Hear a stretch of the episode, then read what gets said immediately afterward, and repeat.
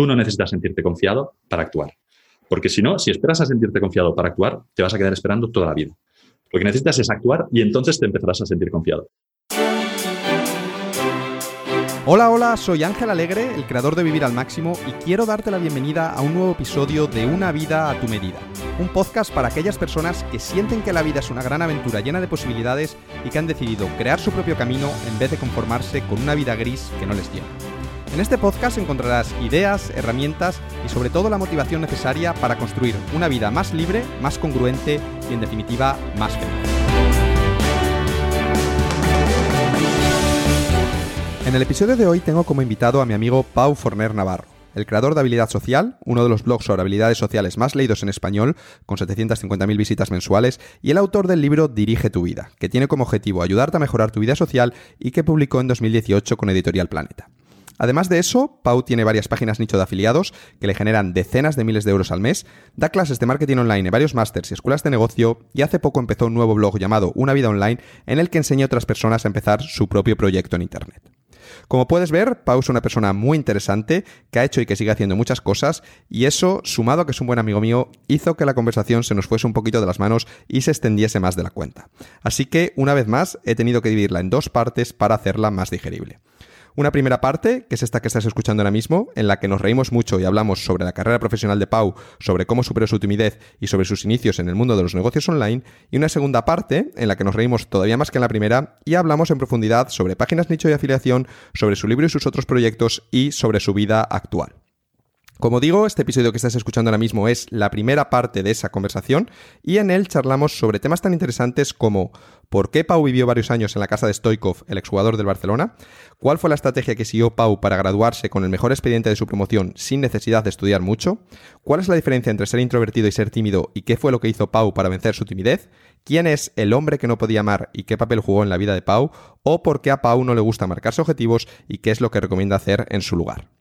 Además, te adelanto que Pau está creando un nuevo programa en el que por primera vez va a enseñar el mismo sistema que lleva utilizando él desde hace más de 6 años para ganarse la vida con sus páginas nicho, así que si llevas tiempo queriendo montar tu propio proyecto online y estás interesado en saber más, te animo a que entres en viviralmaximo.net barra afiliación y te apuntes al training gratuito que está organizando para presentar ese programa.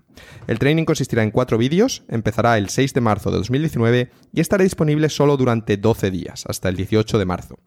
En cualquier caso, si estás escuchando este episodio más tarde de la fecha de publicación y ya ha terminado el training de Pau, no te preocupes porque voy a intentar convencerle para que vuelva a abrirlo pronto o para que al menos suba algún tipo de información útil a la misma web, que ya te he dicho que es viviralmaximo.net barra afiliación. Y eso es todo lo que quería contarte. Creo que esta es la entrevista más divertida que he grabado hasta ahora y encima está llena de buenos consejos para crear una vida a tu medida, así que estoy convencido de que te va a encantar. Por eso, sin más dilación, te dejo ya con el gran Pau Forner Navarro.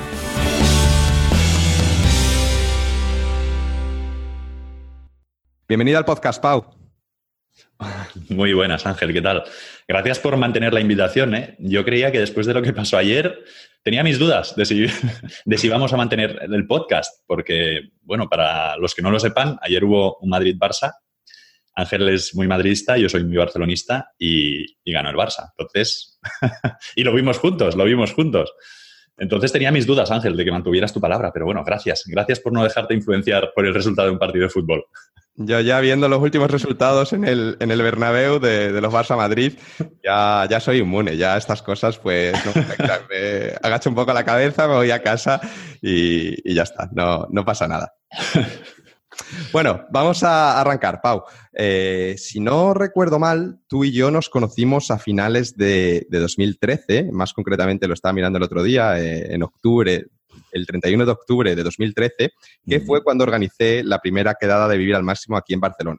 Yo en ese momento estaba haciendo una especie de, tour por, España porque mm, llevaba unos meses con el blog y mucha gente me había invitado a sus casas y a comer y cosas así. Entonces dije, bueno, voy a hacer el tour por España y así aprovecho todas estas invitaciones, ¿no? Entonces eh, estaba haciendo, hice algunas quedadas en algunas de estas ciudades y en Barcelona pues hice esa del 31 de octubre. Y recuerdo que tú me escribiste un correo eh, diciéndome que querías venir, pero que ibas a estar, que estabas de viaje o que tenías un concierto o algo así y que te ibas a unir un poco más tarde.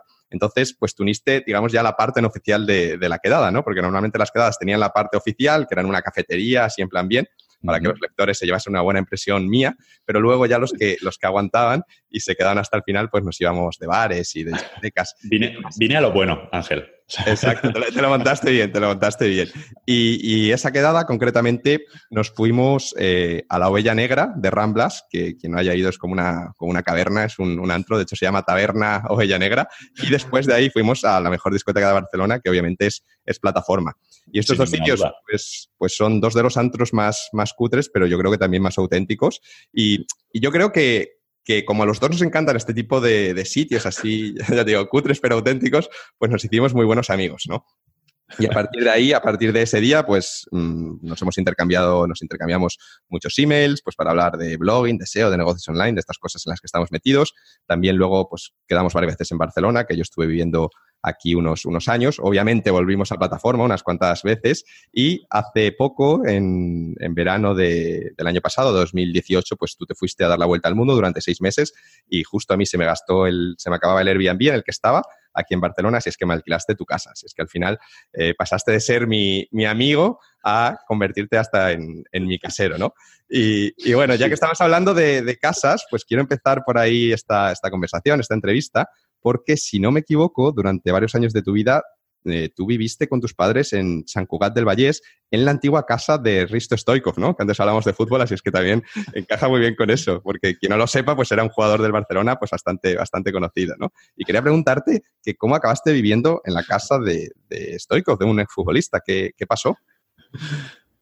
Bueno, te he dicho que soy muy barcelonista, ¿eh? Entonces, yo si no vivo en casas de futbolistas es que no me siento cómodo, Ángel. Yo necesito, necesito sentirme cómodo. Nos ha quedado claro de la entrevista.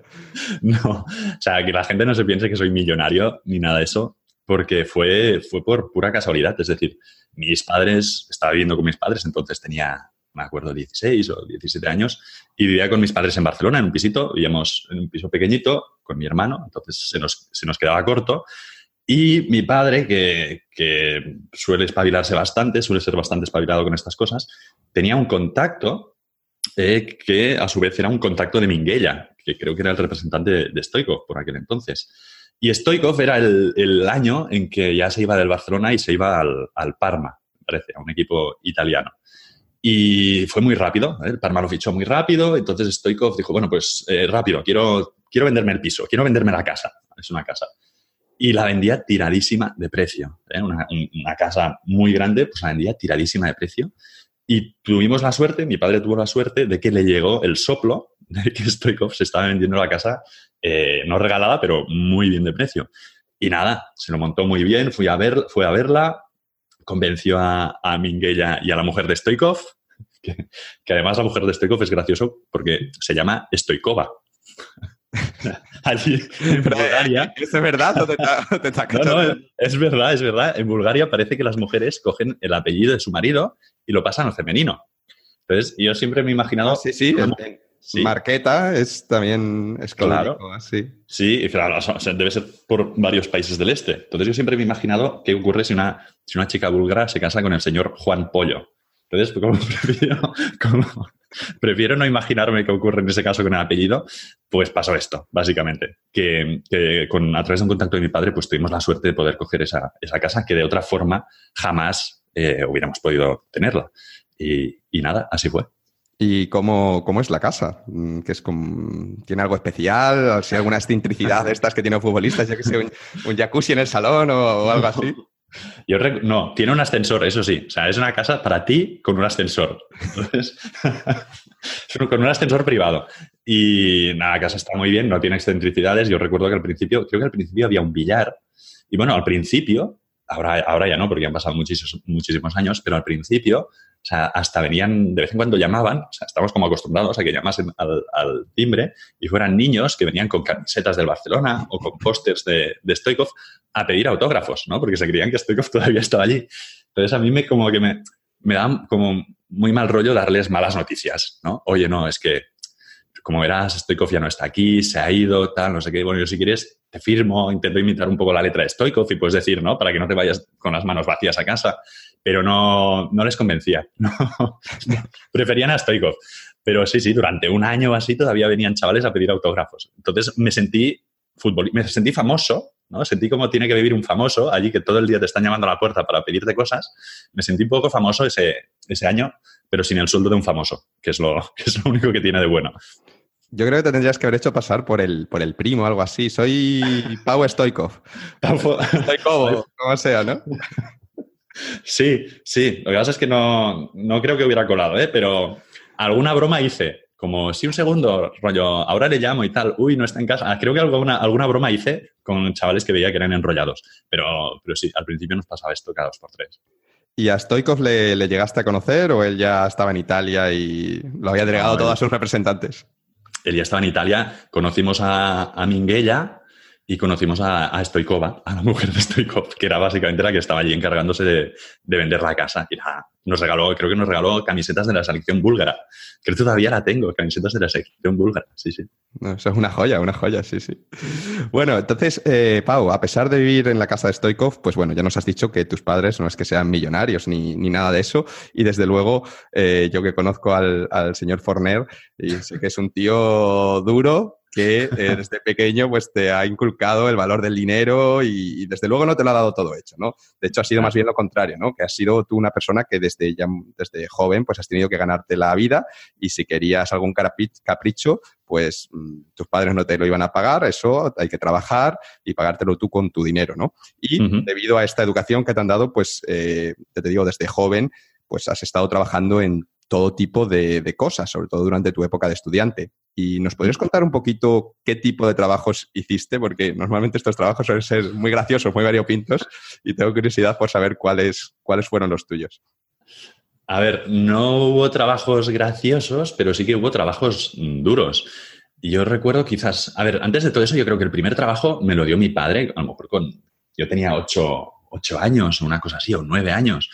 Y mi padre trabaja, es profesor era profesor de universidad, trabajaba en la universidad, entonces como que trajo un día a casa muchas libretas de sus alumnos que habían tomado notas, sus alumnos de no sé qué trabajo, entonces me daba como 100 pesetas por cada libreta que yo transcribía al ordenador. Entonces me pasaba, me pasé un verano entero eh, transcribiendo los apuntes de alumnos al ordenador y recuerdo que era el trabajo menos rentable del mundo porque yo a lo mejor me estaba como una semana para transcribir una libreta, porque además tenías que interpretar la letra de los alumnos. O sea, dicen de la letra de los médicos, pero yo no he conocido peor letra que los alumnos de psicología. Y me, me pasaba una semana para transcribir una libreta por 100 pesetas. A lo mejor me trajo como 30 libretas y transcribí, no sé, 8, ¿vale? Pero bueno, eso me dio agilidad de los dedos, desde luego, para, para transcribir. Y luego sí que es cierto que en la, en la etapa universitaria, pues tú lo has dicho bien, allí no me, no me regalaban nada, tuve que apuntarme. Yo estaba apuntado a muchas empresas de trabajo temporal, las típicas Manpower, o no sé si ya existe, pero todas estas. Y, y básicamente, pues lo que hice fue desde ir a despachos de abogados a archivar informes, además era una pila de informes que yo cada día conseguía bajar un poquito y al día siguiente te habían puesto el doble de lo que tenías. O sea, era una, una pila interminable.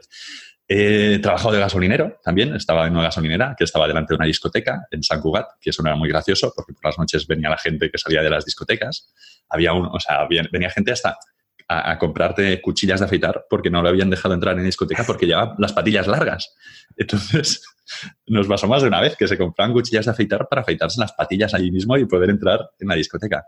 Y, recuerdo una vez que estaba con, o recuerdo una vez que estaba con unos amigos era un sábado y estábamos en casa con unos amigos, no sé, jugando algún videojuego o algo, y me llamó una empresa de trabajo temporal y me dijo, oye, eh, nos ha salido algo eh, muy interesante, pero es muy urgente. Eh, te hemos encontrado un trabajo en el departamento de mantenimiento de una gran empresa. Vente corriendo, te pagamos, ya hemos avisado un taxi para que te vaya a recoger donde tú nos digas, vente corriendo. Y, o sea, no, no pude reaccionar. Y, ostras, vale, vale, pues ya, ahí abajo, no sé qué, estoy aquí. Entonces cogí un taxi, me llevó a un, a un polígono industrial en las afueras de Barcelona, llego allí y era que yo, o sea, sí que era una, una gran empresa, pero solo por, era grande, de grande el espacio, ¿sabes? Porque la empresa no conocía a nadie y era como una nave industrial. Llego allí y el encargado coge un, un mocho y un, y un, cubo y me dice, toma, ¿ves todos aquellos lavabos que hay allí? Pues tienen que quedar como los chorros del oro. Y me pasé, no sé, me pasé toda aquella tarde y tuve que volver al día siguiente limpiando lavabos, limpiando baños, pues, pues me tocó hacer cosas de estas. Lógicamente ya, no, ya cuando me volvieron a llamar los de esta empresa de trabajo temporal, dije, yo no, mira, yo es que tengo unas, otras aspiraciones en mi vida. pero, pero sí, sí, he tenido que limpiar baños, he hecho de gasolinero, eh, de todo, de todo. He hecho de todo. En las empresas de trabajo temporal te llaman para cualquier cosa y sobre todo si ven que tienes buena disposición y que dices, a mí me siempre me ha costado mucho decir que no. Y como veían que Pau decía que, todas, que sí a todo, pues me llamaban y me tocaba hacer estas cosas. Te tenían subrayado en amarillo, en plan, este, si, si, necesitan algo de cualquier cosa, a este es al que hay que llamar. Ese era yo. Yo también de, joven también estuve metido en esto de las empresas de trabajo temporal. Y en mi caso yo no hice tantas cosas como, como tú. Yo creo que mis padres me daban un poco más de, de dinero, pero sí que recuerdo de varios meses trabajando en bodas, en, en hoteles, eh, y me llamaban a través de una empresa de trabajo temporal. Y también era bastante duro porque a veces te metías una boda por la mañana y luego otra por la tarde y si hacías la barra libre al final volvías a casa, te metías 16 horas seguidas y, y luego veías que te pagaban, creo que eran 6 euros la hora o algo así, pero que realmente estaban pagando por ti como 20 euros, ¿sabes? Pero tú recibías 6, que era lo que te pagaba la empresa de trabajo temporal. lo que había hecho era llamarte por teléfono, ¿sabes? Nada, nada más y era un poco frustrante. Pero aún así, eh, bueno, pues estaba guay porque ganabas dinero y en mi caso yo jugaba a las, a las Magic eh, mm. Y bueno, entonces yo iba calculando, decía, ah, pues si trabajo 10 horas me puedo comprar unas tundras, unos no sé qué. Para quien, para quien sepa que estamos ahora Las tundras eran, eran caras, ¿eh? Maná doble. Eran caras. Maná doble era caras. Uy, apuntabas alto ya, ¿eh, Ángel? No ibas a... caras. Entonces yo me gastaba mi dinero en, en Magic y estas cosas que, que, me gustaban. También hacíamos viajes para ir a jugar a las Magic a otras ciudades y tal. ¿Y tú, en, en tu caso, en qué, en qué te lo gastabas? Pues yo creo que también estuve jugando a Magic una, una, temporada. Yo creo que las tundras las veía, que las tenían mis amigos, pero solo me, dejaban mirarlas. creo que nunca tuve una. Pero yo básicamente el dinero, pues aquel dinero que gastaba lo utilizaba para, para sobrevivir como sobrevive un adolescente, ¿no? Pues para salir con los amigos, para comprarme algún videojuego. Lo utilizaba mucho para viajar con mis amigos también. Pues de vez en cuando nos pegamos algún viaje, íbamos a esquiar y ya está. Y, yo al final lo que me sobraba, pues lo ahorraba. Eh, ah, soy catalán, Ángel, entonces los catalanes no jugamos con el dinero. Por eso yo las tundras solo las miraba, pero no las compraba. Y, entonces, pues ahorraba. Pero sí, nada, nada raro, nada raro que, que, un adolescente en aquel momento pues no se gastara. Sí que es cierto que a mí los videojuegos pues me, me gustaban, me siguen gustando, aunque ahora también solo los puedo leer y casi no los puedo tocar. Y si salía algún juego y tal, me lo compraba. Pero eran para mis gastos. Sí, sí, es, cierto lo que dice que le gustan los videojuegos, porque yo que he vivido en su casa tenía ahí el set de videoconsolas, que yo creo que tenía todas. No sé si las tocará mucho o no, pero se ve que ahora económicamente va, mejor la cosa porque, porque ahí están, ahí están, las he, las he visto, así es que doy, doy fe. Bueno, bromas aparte, eh, quiero que hablemos un poquito de, tu época de, estudiante, ya de la parte de los estudios, no de la parte que hacías cuando no estabas estudiando, de los trabajos y eso. Y en tu caso, tú estudiaste la carrera de biotecnología en la Universidad Autónoma de Barcelona. ¿Por qué elegiste esa carrera? Pues todavía, yo tampoco lo sé. la verdad es que 10 años después, eh, o más de 10 años después, todavía no lo sé. Yo eh, en realidad no me gustaba ninguna carrera. Yo cuando acabé, o cuando estaba, recuerdo que estaba en, en, en COU, todavía cogí las últimas promociones de COU, no tenía ni idea de qué carrera cogeros, no, no, o sea, no, no me gustaba, no había nada, ninguna que me llamase la atención. Y yo siempre de pequeño como era muy fan de Indiana Jones, yo quería estudiar arqueología, quería ser arqueólogo. Pero luego mi padre me contó, me sentó un día y me contó que, que, efectivamente que aquello era una película y que ser arqueólogo no significaba hacer lo que hacía Indiana Jones, que era más bien un trabajo de biblioteca. dije, uff, yo bibliotecas y tal, mejor que no. Luego también quise estudiar criminología, porque dije, bueno, pues a lo mejor Indiana Jones es un poco demasiado exagerado porque tiene un látigo y tal, pero Sherlock Holmes no. O sea, Sherlock Holmes lo puede hacer cualquiera, pero tampoco parece que la criminología tampoco era ser como Sherlock Holmes. Así que no había nada, nada que me gustara en realidad. Yo creo que esta indefinición un poco me ha acompañado a lo largo de toda la vida. Pero sí que es cierto que me gustaba la psicología. Mis dos padres son, son psicólogos y decidí que, que si me gustaba la psicología, nunca debería estudiarla como carrera. si me gustaba la psicología, nunca tendría que terminar trabajando de psicólogo, porque cuando haces algo como hobby, algo que te gusta como hobby, pues las haces lo haces a gusto. Pero cuando te pagan por hacer eso, ya no dejas de, o sea, ya dejas de hacerlo tan a gusto, ya no se convierte, deja de ser un hobby para ser un trabajo. Y la gente suele estar un poco amargada con sus trabajos. Entonces decidí que si, si, si la psicología me gustaba, pues mejor seguir manteniéndola como hobby. Así que al final recuerdo que, que en, la, en la ficha de selectividad puse en primera opción, si no recuerdo mal, ingeniería de, ingeniería de telecomunicaciones. O sea, yo no sabía nada de telecomunicaciones, ni de física, ni nada, pero me decían que tenía como muchas salidas, ¿no? Yo quería algo práctico, yo quería, a ver, siempre he sido muy práctico. Eh, me da igual lo que sea, pero que yo cuando salga de allí no tenga que mendigar para encontrar un trabajo. Telecomunicaciones, venga, pues lo pongo en primera posición. Y creo que en segunda puse, creo que en segunda puse psicología por si me arrepentía o por si no entraba en telecomunicaciones. Y justo un par de días, creo que fue un par de días, ahora no sé si fue un par de días, yo creo que fue un par de días después de que nos dieran las notas de selectividad, me enteré de que había una nueva carrera que se llamaba biotecnología.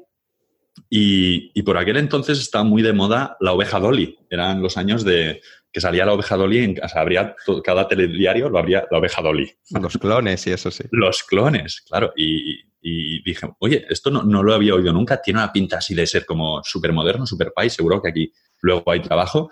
Y cambié la elección. Es decir, una vez ya tenía la nota de selectividad, pues fui a hacer unos trámites con mi padre en último momento y tal, y puse biotecnología en primera opción y lo acabé de descubrir hacía, nada, cinco días.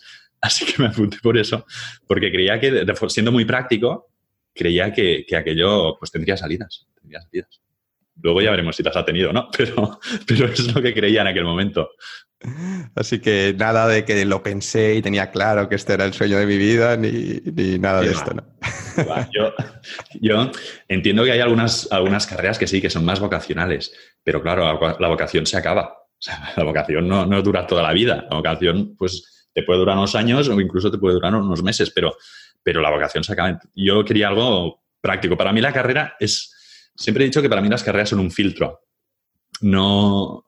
Hay poca gente excepto si estás como médico o como investigador, que realmente después termina aplicando lo que ha aprendido en la carrera. Entonces, es un filtro, es un filtro de, bueno, yo soy capaz de apuntarme a algo, de, o sea, de comprometerme con algo y de que, aunque no me guste y tenga que estudiar y tal, no sé qué, pues sacármelo. Para mí es un filtro un poco profesional, ¿no? A ver, tú tienes una carrera, quizás es porque tú, si has tenido los recursos para hacer una carrera, que hay gente que no los tiene, pero eso significa que tú eres una persona pues, que sabe comprometerse, que tiene un método de estudio seguramente, que sabe hacer exámenes, que sabe pasar test, que sabe buscar información y ya está. Luego, si has estudiado eh, eh, biotecnología o si has estudiado, yo qué sé, filología hebrea, da igual, pero el filtro lo has pasado. Sí, es cierto, las carreras son un poco filtro y, por eso muchas veces en las empresas te piden una carrera que dices, pues esto no tiene nada que ver con, con el trabajo que luego, que luego vas a hacer. Oye, y en biotecnología, ¿qué, os enseñan? ¿Qué aprendiste? Porque yo también es como una carrera así que suena como algo muy novedoso, muy moderno, pero nunca me ha quedado claro si es, yo que sé, una mezcla de biología e informática o, qué, te enseñan exactamente. Si te enseñan a crear clones o... te enseñan a crear clones. Lo que pasa es que después eh, no puedes hacerlo. menos mal, menos mal que no nos dejan crear clones, si no, el mundo estaría, estaría peor de lo que ya está. No, en biotecnología, biotecnología básicamente es, yo diría que es una mezcla entre biología o genética aplicada a un entorno industrial. También hay una parte muy fuerte de procesos de producción, de diseño de bioreactores. Es aplicar procesos biotecnológicos, procesos genéticos, modificaciones genéticas, ya sea mejora animal, mejora vegetal, etcétera, a procesos industriales, a pues eh, conseguir sintetizar proteínas. Eh, al final tiene una parte muy comercial también la biotecnología, todo y que muchas de las personas que conozco han terminado dedicándose a la investigación, a la investigación básica, en un laboratorio, investigando, creando clones, como tú dices, y, un poco es eso, es una biología que no es tan general, está más enfocada a la genética y a los procesos industriales. Está interesante la carrera, ¿eh? la verdad es que tiene, está, interesante, pero no era, como se suele decir, no era mi pasión en ese sentido. O sea que, resumiendo, te enseñan a, crear tomates gigantes, ¿no? De esto, o sea que, a que los tomates sean más grandes. Correcto, cuatro años para crear tomates un poco más grandes, Ángel. Eso, eso, es a lo, que, he dedicado mis años de estudiante. Seguro que no es fácil lo de crear los tomates. No. Es que te encuentras hoy en día en los supermercados que con un color ahí rojo brillante. Sí, sí, sí. Bueno, a, a, ver, también había la parte, la parte de medicina. A mí seguramente la que más me gustaba era la parte más aplicada a medicina humana. Yo soñé o soñaba con muchos años con, con ser el tío que descubría cómo curar el cáncer y todo eso. Pero bueno, luego me topé con la, ruda, con la cruda realidad. Pero sí, mientras no curaba cáncer, pues pensaba cómo hacer tomates de color rosa en lugar de... Bueno, la carrera se ve que, bueno, no sé si te gustaba, si te acabó gustando mucho o no, pero mm, sí que la hiciste bien porque la terminaste en cuatro años y además la terminaste con el mejor expediente de, tu promoción. Te dieron un premio y demás. Eh, para todos los estudiantes eh, que nos estén escuchando, estudiantes universitarios, que, soy consciente de que hay algunos oyentes que están ahora mismo en la universidad, ¿nos podrías contar cuál, es, cuál era en aquel momento tu estrategia para conseguir sacar tan buenas notas? Sí, y, es una estrategia que, no es, o sea, no proviene de mí, fue todo gracias a mi padre y también todo fue gracias a que suspendí una asignatura el primer semestre, ¿vale? Y por aquel entonces biotecnología había que pagar más por el crédito, era, era nueva, era más cara, había que pagar más por los créditos y me atreví a llegar a casa con un suspenso, ¿vale? Y mi padre me dijo, eh, mira chaval, ven aquí. O sea, yo te voy a pagar la carrera una vez, pero cada vez que tenga que pagar más porque tú te has matriculado, tú has suspendido una asignatura y tengas que volver a matricularte, eso lo vas a pagar tú. yo ahí estaba acojonado. Pero entonces el tío fue listo y me dijo, de la misma manera, si tú sacas una matrícula de honor y a mí me devuelven el importe de esa asignatura, porque si sacas una matrícula de honor te devuelven el importe, yo ese dinero que me devuelvan te lo voy a dar a ti para que hagas lo que quieras con él, con lo que quieras con él. Y claro, yo allí vi como la luz. Dije, joder, por fin voy a poder dejar de fregar baños para, ganar mi dinero.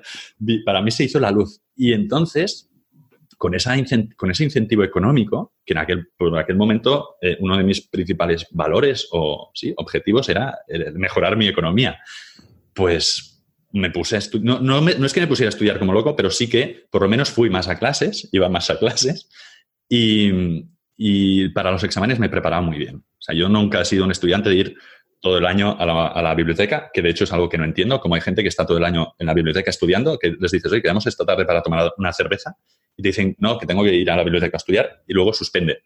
Eso es algo que nunca he comprendido, como gente que se pasa todo el año puede suspender.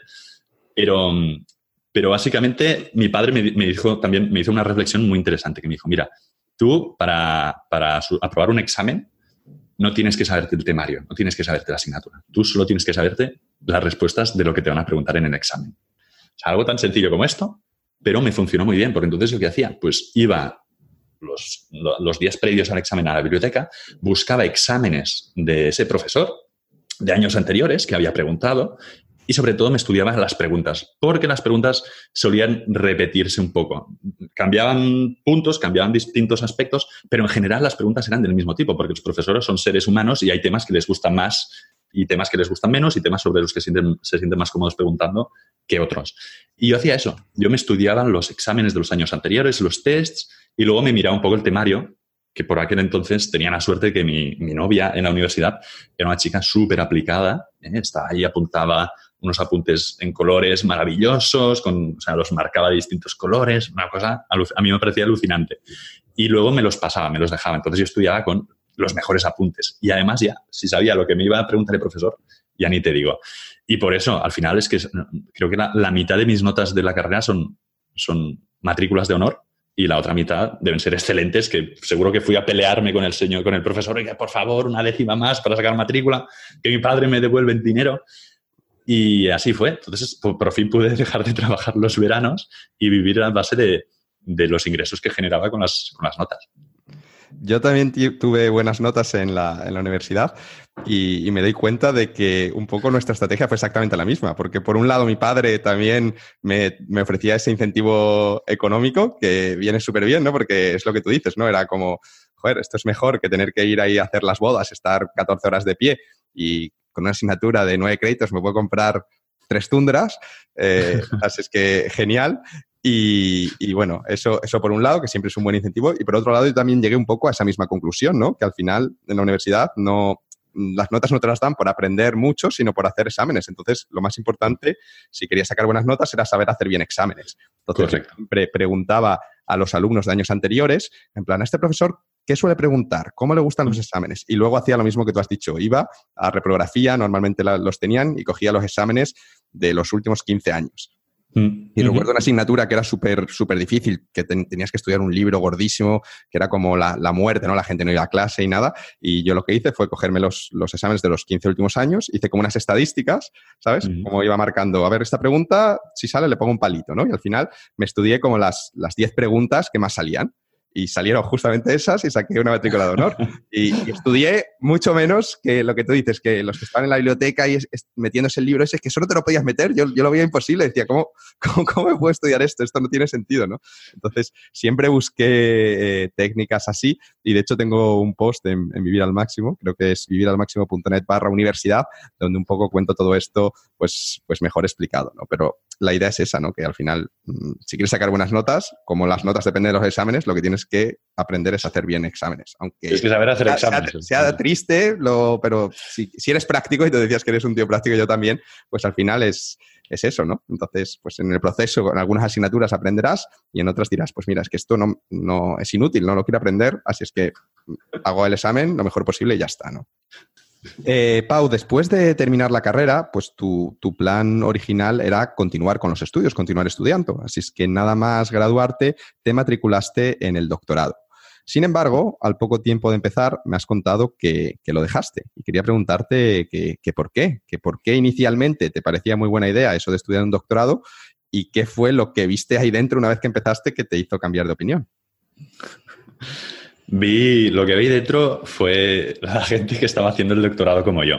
Yo recuerdo que iba a un laboratorio que además estaba en la, en la Autónoma, que era un, laboratorio de biotecnología, y un día, no sé, no sé cómo fue, pero creo que uno, uno de, mis, uno de los, chicos que estaba haciendo el doctorado allí también, que ya lleva tiempo, que además era un chico pues, que iba como siempre como muy mal vestido. Eh, en general la gente no vestía muy bien, no pasa nada, se pueden vestir como quieran, pero en general este iba especialmente mal vestido y venía en bicicleta y no sé qué le había pasado. Llegaba tarde porque se le había pinchado una rueda y venía como hecho polvo, ¿no? El hombre, casi como derrotado ya por la mañana. Y yo le pregunté que esto qué le había pasado. Me dijo que se le había roto, la, había pinchado la bicicleta. Y, y, le pregunté que, que, si, que si vivía lejos. Me dijo que sí. Le dijo, oye, ¿por qué no vienes en coche? Aquí se puede aparcar. Y me dijo que, que él no podía permitirse un coche. que con el sueldo que le daban allí de doctorando, de doctorando no se podía permitir el coche. Y entonces hablamos y también me enteré de que el, hombre no salía los fines de semana para no gastar, porque tampoco se podía permitir eh, salir. Entonces, yo hice, o sea, hice así como me miré alrededor y vi que más, vi que más o menos todo el mundo allí era parecido. O sea, pues allí el, que mejor vivía, pues a lo mejor tenía un coche, ¿sabes? Y dije, vaya, y, eran personas pues de más de 30 años. Llevan allí haciendo el doctorado, pues algunos llevan 6 años, otros 8. Y dije, realmente yo voy a terminar así. O sea, yo voy a terminar con 32, 30 años mal viviendo, eh, dedicando horas de mi fin de semana, porque aquí eran cultivos celulares, teníamos que hacer cultivos celulares que tienes que cambiar el medio de cultivo cada, cada X tiempo y si te toca ir un sábado por la noche a las 4 de madrugada a cambiar el medio de cultivo para que las bacterias no se mueran, pues tienes que ir. Y yo dije, yo no quiero ser así. O sea, para esto me lo he currado tanto en la carrera. Bueno, no es que me lo currara mucho, como, como te he contado, pero yo tenía sensación de que lo había hecho bien en la carrera y que tenía un premio, un premio extraordinario de estudiante. Y dije, para esto, todo esto me lo he currado tanto para terminar así como ellos y genial hablar. O sea, yo y es un problema grave de la investigación en España. Todavía me, reúno con gente que está haciendo eh, postdoctorados o que está haciendo el doctorado, incluso ahora aquí en España, y es, dramático, es un drama. además, nunca tienes la, la, seguridad de que aquello, de que esa beca te la, van a, te la vayan a renovar, ¿no? Siempre hay que estar intentando como renovar las becas, consiguiendo financiación. Nunca puedes estar como, sobre todo los jefes de, de, grupo, los, los, investigadores principales, siempre tienen que estar como muy centrados en conseguir dinero, conseguir dinero para sus becarios. Y a mí eso me pareció espantoso. Dije, vamos, después de estudiar una carrera, de meterle tanta caña, de hacer un doctorado, voy a terminar así, mal viviendo, mal viviendo con un sueldo de este tipo. Y entonces me planteé, incluso miré la posibilidad de hacer doctorados en el extranjero, que creo que es lo que ahora mismo en España cualquier persona que quiera hacer un doctorado tendría que hacer. Pero bueno, lo primero que hice fue salir de allí corriendo. me costó tomar la decisión, porque al final tú crees que un doctorado es algo como como vocacional. Te da la sensación de que, de que la investigación es como la parte bonita, la parte buena, ¿no? Yo voy a investigar para aportar mis conocimientos a la humanidad, para poner algo, o sea, para hacer algo por los demás. Y cuesta decir que no a eso. A mí me costó. aunque estaba fatal allí, fatal a nivel pues, de, motivación y de, y de ánimos, me costó decir que no, pero al final creo que esto, aguanté seis meses y me fui. Entonces descartaste esto del doctorado y la siguiente opción que te, planteaste pues fue un poco, un poco la apuesta, ¿no? En plan, el doctorado no da dinero, así es que voy a hacer un MBA, que además mm. por aquella época está muy de moda, y joder, seguro que un MBA, los MBA, estos que van con el traje y la corbata, estos les pagan una pasta. Ahí estamos. voy a hacer un MBA. Y además no un MBA cualquiera, sino, sino que un MBA en, Harvard, ¿no? Entonces, pues con esa idea en mente te compraste tus libros para prepararte el GMAT, que es este test que te hacen de acceso para para un MBA que creo que tiene matemáticas e, e, inglés y te apuntaste a una academia para prepararlo porque parece ser que es, que es complicado y sobre todo que tienes que sacar una nota muy alta para que te dejen entrar a estas escuelas top, ¿no? Pero estabas preparando ese test y al final lo que pasó es que te llamaron de una pequeña consultoría, porque unos meses atrás te habías apuntado al típico portal de empleo, en plan, pues si sale algo, y al final decidiste aceptar la oferta de trabajo que te, que te hicieron de esta pequeña consultoría. Y quería preguntarte que, qué fue lo que te convenció para decir que sí a esa oferta y qué fue lo que pasó con ese MBA para el que habías empezado ya a prepararte. Mm. Yo cuando, cuando dejé el, doctorado, cuando renuncié a la investigación, ya lo tenía claro de que por investigación no iba a seguir. Entonces dije, bueno, pues vamos al otro extremo, vamos al extremo opuesto, vamos a el mundo comercial. Y el MBA, sí, como tú dices, en aquel momento estaba de moda, estuve valorando, creía que me faltaba mucha experiencia, creía que me faltaban muchos conocimientos, porque yo dentro del mundo comercial no tenía ni idea, yo había hecho una carrera eh, investigacional. Y dije, bueno, pues voy a hacer un, MBA, pero si lo hago, lo voy a hacer a saco. O sea, voy a ir a por todas. Y ya que la carrera que era una carrera más o menos difícil, había gente muy buena estudiando, saqué, me fue tan bien, dije, pues apuntemos a lo más alto y después ya veremos. Y mientras me, me preparaba el, el, GMAT para el MBA, pues ocurrió esto, que estaba apuntado en una, no sé si estaba apuntado en InfoJobs, no me acuerdo, pero me llamaron para un trabajo, entonces fui a, esta, a la consultoría y en la consultoría era un, un exdirectivo de una empresa farmacéutica, era un chaval muy joven, era, tenía 33 años o 34. Ahora lo pienso, yo soy, tengo más de, 30, de 34 años, ahora no muchos más, pero tengo más. Ahora lo pienso y digo, joder, ese, ese hombre eh, era valiente en aquel momento, era valiente y, además por la edad que tenía, pues tenía tablas. Porque llegué allí y me encontré esto, un hombre de 33 años en unas oficinas preciosas, y estaba solo. había como muchas mesas, había muchísimas mesas y ordenadores, todo perfecto, precioso, y él tenía una mesa allí en el centro y estaba solo.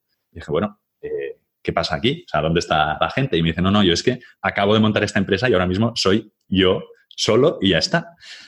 Y, era una consultoría. Él, era, él lo que tenía era una consultoría de desarrollo de negocio que daba servicio a, empresas farmacéuticas porque eso es lo que había estado haciendo hasta ese momento dentro de una empresa y ahora se había montado por su cuenta y lo estaba haciendo como consultor. Y me contó lo que hacía y tal, no sé qué, y me dijo, bueno, y si terminas trabajando conmigo, también tienes que saber que este es el ordenador que tendrás, tendrás un móvil de empresa, no sé qué, y el coche, el coche de empresa es un BMW. Y dije, ¿cómo? Creo que lo he entendido. ¿Me puedes repetir, por favor? Sí, sí, tendrás este móvil y el coche es un BMW. Dijo, bueno, a ver. Donde, claro, yo por aquel entonces, ¿qué tenía? Es que creo que tenía 23 años, una cosa así. Y bueno, señor, pues a mí me interesa. ya, me llamará, ya me llamará, pero a mí en principio esto me interesa. Y, y me llamó. Me llamó, creo, o sea, yo fui su primer empleado. O sea, él acaba de salir, se acaba de montar allí su, su, su empresa y me dijo que fui el primer, la primera persona a la que, entrevistó y ya me contrató, no, no entrevistó más. Y esto es algo que después mm, reflexioné. O sea, yo recuerdo que cuando me apunté a esta oferta en InfoJobs, o no sé cómo fue, yo fui efectivamente el primer inscrito. O sea, estaba allí como mirando, a lo mejor estaba un día mirando InfoJobs y esto que hace es refrescar la página, ¡pum! Y aparece una nueva. Digo, ay, pues voy a inscribirme, voy a ver qué es y me inscribo. Y fue el primero. Y esto me demostró algo que mm, que es una creencia que tengo y que arrastro desde hace mucho tiempo, que es que es mejor ser el primero que ser el mejor. es decir, normalmente los mejores no son los que están allí triunfando y consiguen las cosas. No, no, los mejores son los que lo consiguen, son los primeros. Entonces, yo no sé si detrás de mí había más gente más buena, más preparada que yo. Seguro que sí, seguro que había más gente, más gente más preparada que yo. Pero como yo fui el primero, no entrevisto a nadie más. Entonces me quedé yo. O se quedó el primero y no el mejor. Y ya está. Entonces dije, bueno, voy a intentarlo, voy a probar ah, una experiencia aquí en el mundo empresarial, a ver cómo va. Y la verdad es que fue, fue muy bien. Me lo pasé muy bien y aprendí un montón. Entonces el MBA, cuando te dijeron lo del BMW, ya lo descartaste en plan, vale, ya tengo el BMW, así es que ya no necesito hacer claro, ningún yo, yo es que en el fondo, Ángel, lo del MBA lo quería para comprarme un BMW. Y cuando ya, cuando ya me dieron el BMW, el BMW, dije, entonces, ¿para qué tengo que hacer un MBA? Pues ya está, todo, todo cuadraba, todo encajaba. Todo encajaba. Bueno, al final salió bien y además ya tenías el, el, ese BMW que con el doctorado hubiese costado muchos años o quizá hubiese sido imposible, seguramente hubiese sido imposible, pero lo conseguiste mucho más rápido. Eh, nos has dicho que la empresa esta en la que empezaste a trabajar era una consultoría que se dedicaba al, al sector farmacéutico.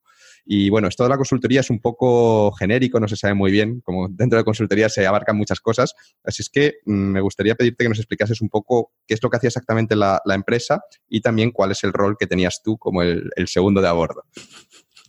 Sí, la empresa era una consultoría de desarrollo de negocio, de licencias y desarrollo de negocio para la industria farmacéutica. La industria farmacéutica por aquel entonces no tenía, o las grandes empresas sí, pero las empresas medianas no tenían departamentos de desarrollo de negocio. ¿Eso qué significa? Para, las empresas farmacéuticas es muy difícil lanzar productos nuevos. si tú eres IKEA y quieres lanzar una silla con tres patas, pues dices, bueno, pues señor diseñador, diseño una silla con tres patas, la, pone, la prueba y la ponemos en el sistema de producción y la vendemos. En la industria farmacéutica esto es imposible. En la industria farmacéutica, cada medicamento que sale tiene que tener una serie de estudios clínicos detrás que pues, pueden tardar años en realizarse. Y, además hay unas inversiones muy fuertes. Entonces, la industria farmacéutica, los laboratorios que no tienen la capacidad para investigar, lo que quieren es productos. ¿eh? Quieren comprar licencias de productos de otros laboratorios para venderlos, para comercializarlos ellos. Entonces, nuestro trabajo, mi trabajo consistía en en primer lugar, trabajamos para clientes en España que nos decían, oye, yo quiero lanzar productos dentro de, este, de esta categoría, de ginecología, por ejemplo. Búscame productos de ginecología que sean novedosos y que, que, no los está comercializando nadie aquí en España y que me puedan encajar. Entonces yo lo que hacía era contactar con laboratorios, primero analizar el portafolio de esta empresa, luego analizaba otras empresas de fuera, a ver qué tipo de productos tenían y las intentaba como cruzar. Pues decía, este producto de esta empresa mm, de Israel le puede ir bien a esta empresa de España. Y al revés, empresas de España, de España que se querían expandir, que decían, yo lo que quiero es, ahora estoy vendiendo en España, pero quiero vender fuera, quiero vender en México, quiero vender en Estados Unidos, quiero vender en Japón. Y buscábamos empresas de Japón, de México y de todos, de todos estos países dispuestas a coger la licencia de estos productos y venderlos ellos, como importarlos, ¿no? como si quisiéramos importarlos y venderlos aquí, allí en aquel país. Y era un trabajo que como no había, como te he dicho que en, las empresas farmacéuticas medianas, incluso en las grandes, los departamentos de desarrollo de negocio todavía no, existían, porque hasta aquel entonces la industria farmacéutica había vivido un poco de rentas, ¿eh? tenía sus medicamentos de precio muy alto, ganaba mucho dinero la industria farmacéutica, pero aquí en España empezaron a bajar los precios de los medicamentos con los decretos del gobierno. Hasta en aquel momento no había tenido esa necesidad de conseguir más productos. Como no tenían el departamento de desarrollo de negocio, quien se ocupaba de esto solía ser el director general de la empresa. Y entonces yo me acuerdo que tenía que ir a reunirme, tenía que ir a reuniones yo con 23 años, tenía que ir a reunirme con señores directores generales de 50 años o 60 y sentarme allí en una, en mesa con ellos y convencerles de que o, mi consultoría era lo que necesitaban o que el producto que les estaba presentando era lo que necesitaban y recuerdo que me tenía que poner como americanas de pana. tengo unas fotos horribles, tengo unas fotos horribles. En la, parezco como, parezco como, un niño en, un traje de, abuelo. Tenía que ponerme americanas de pana para aparentar más edad de la que tenía. Y entonces la gente me ponía más años. Yo recuerdo que cuando tenía 23 años me decían, me preguntaban si tenía 30 y ahora que tengo 37 me preguntan si tengo 27. Era algo muy raro. Pero, pero sí, sí, tenía que ir a, tenía que vender a directores generales con, con 23 años y directores generales de empresas tochas y potentes farmacéuticas. Pero bueno, ya te digo, después de, todo lo que había hecho en las ETTs, esto al final... Van comido, van comido. bueno, tenía su dificultad, pero, pero fue bien, fue bien. Fue una experiencia muy interesante. Sí, parece muy, un trabajo muy, muy interesante. Eh, ¿A ti te, te gustabas? ¿Te estabas contento en la empresa? Yo estaba, estaba muy contento. Lo que sí que es cierto es que al final el tema del desarrollo de negocio, el tema de las licencias, es como tirar muchas cañas y recoger poco. Porque es difícil, hay 50.000 factores que pueden afectar al, al, hecho de que al final se termine produciendo un acuerdo entre empresas. Y a mí eso me frustraba un poco, porque yo, por ejemplo, me frustraba esa tasa tan baja de éxito y que había 50.000 factores que yo no podía controlar, por ejemplo. Y luego me, me frustraba que cuando dos empresas se ponían de acuerdo, cuando nosotros les presentábamos un proyecto y las dos les interesaba un proyecto conjunto, ahí ya se, se, escapaba de mis manos el proyecto. Entonces ya eso pasaba al departamento de marketing de la empresa y ese departamento de, marketing era quien se encargaba de lanzar el producto, formar al equipo de ventas, etcétera, etcétera. Y ya yo ya nunca más sabía si ese proyecto había terminado en buen puerto o no. Y eso me frustraba. Yo quería saber qué había pasado con ese, mm, no sé, con ese analgésico que había encontrado y que ahora estaba comercializando aquí una empresa. ¿Qué había pasado? ¿Lo han hecho bien? ¿Lo han hecho mal? Eh, ¿Qué ha pasado? No lo sabía. Y eso me frustraba y por eso empezó a interesarme más el marketing. dije, oye, esto es del marketing, que ahora cogen el producto y tal y hacen sus cosas. ¿Qué, qué es esto del marketing? Y, me gustaba lo que hacía, pero me empezó a gustar más el marketing. Por eso, y además, como mis padres son psicólogos y yo siempre he estado leyendo temas de, de psicología social y también muy relacionado con las ventas, cada vez me llamó más eh, el marketing.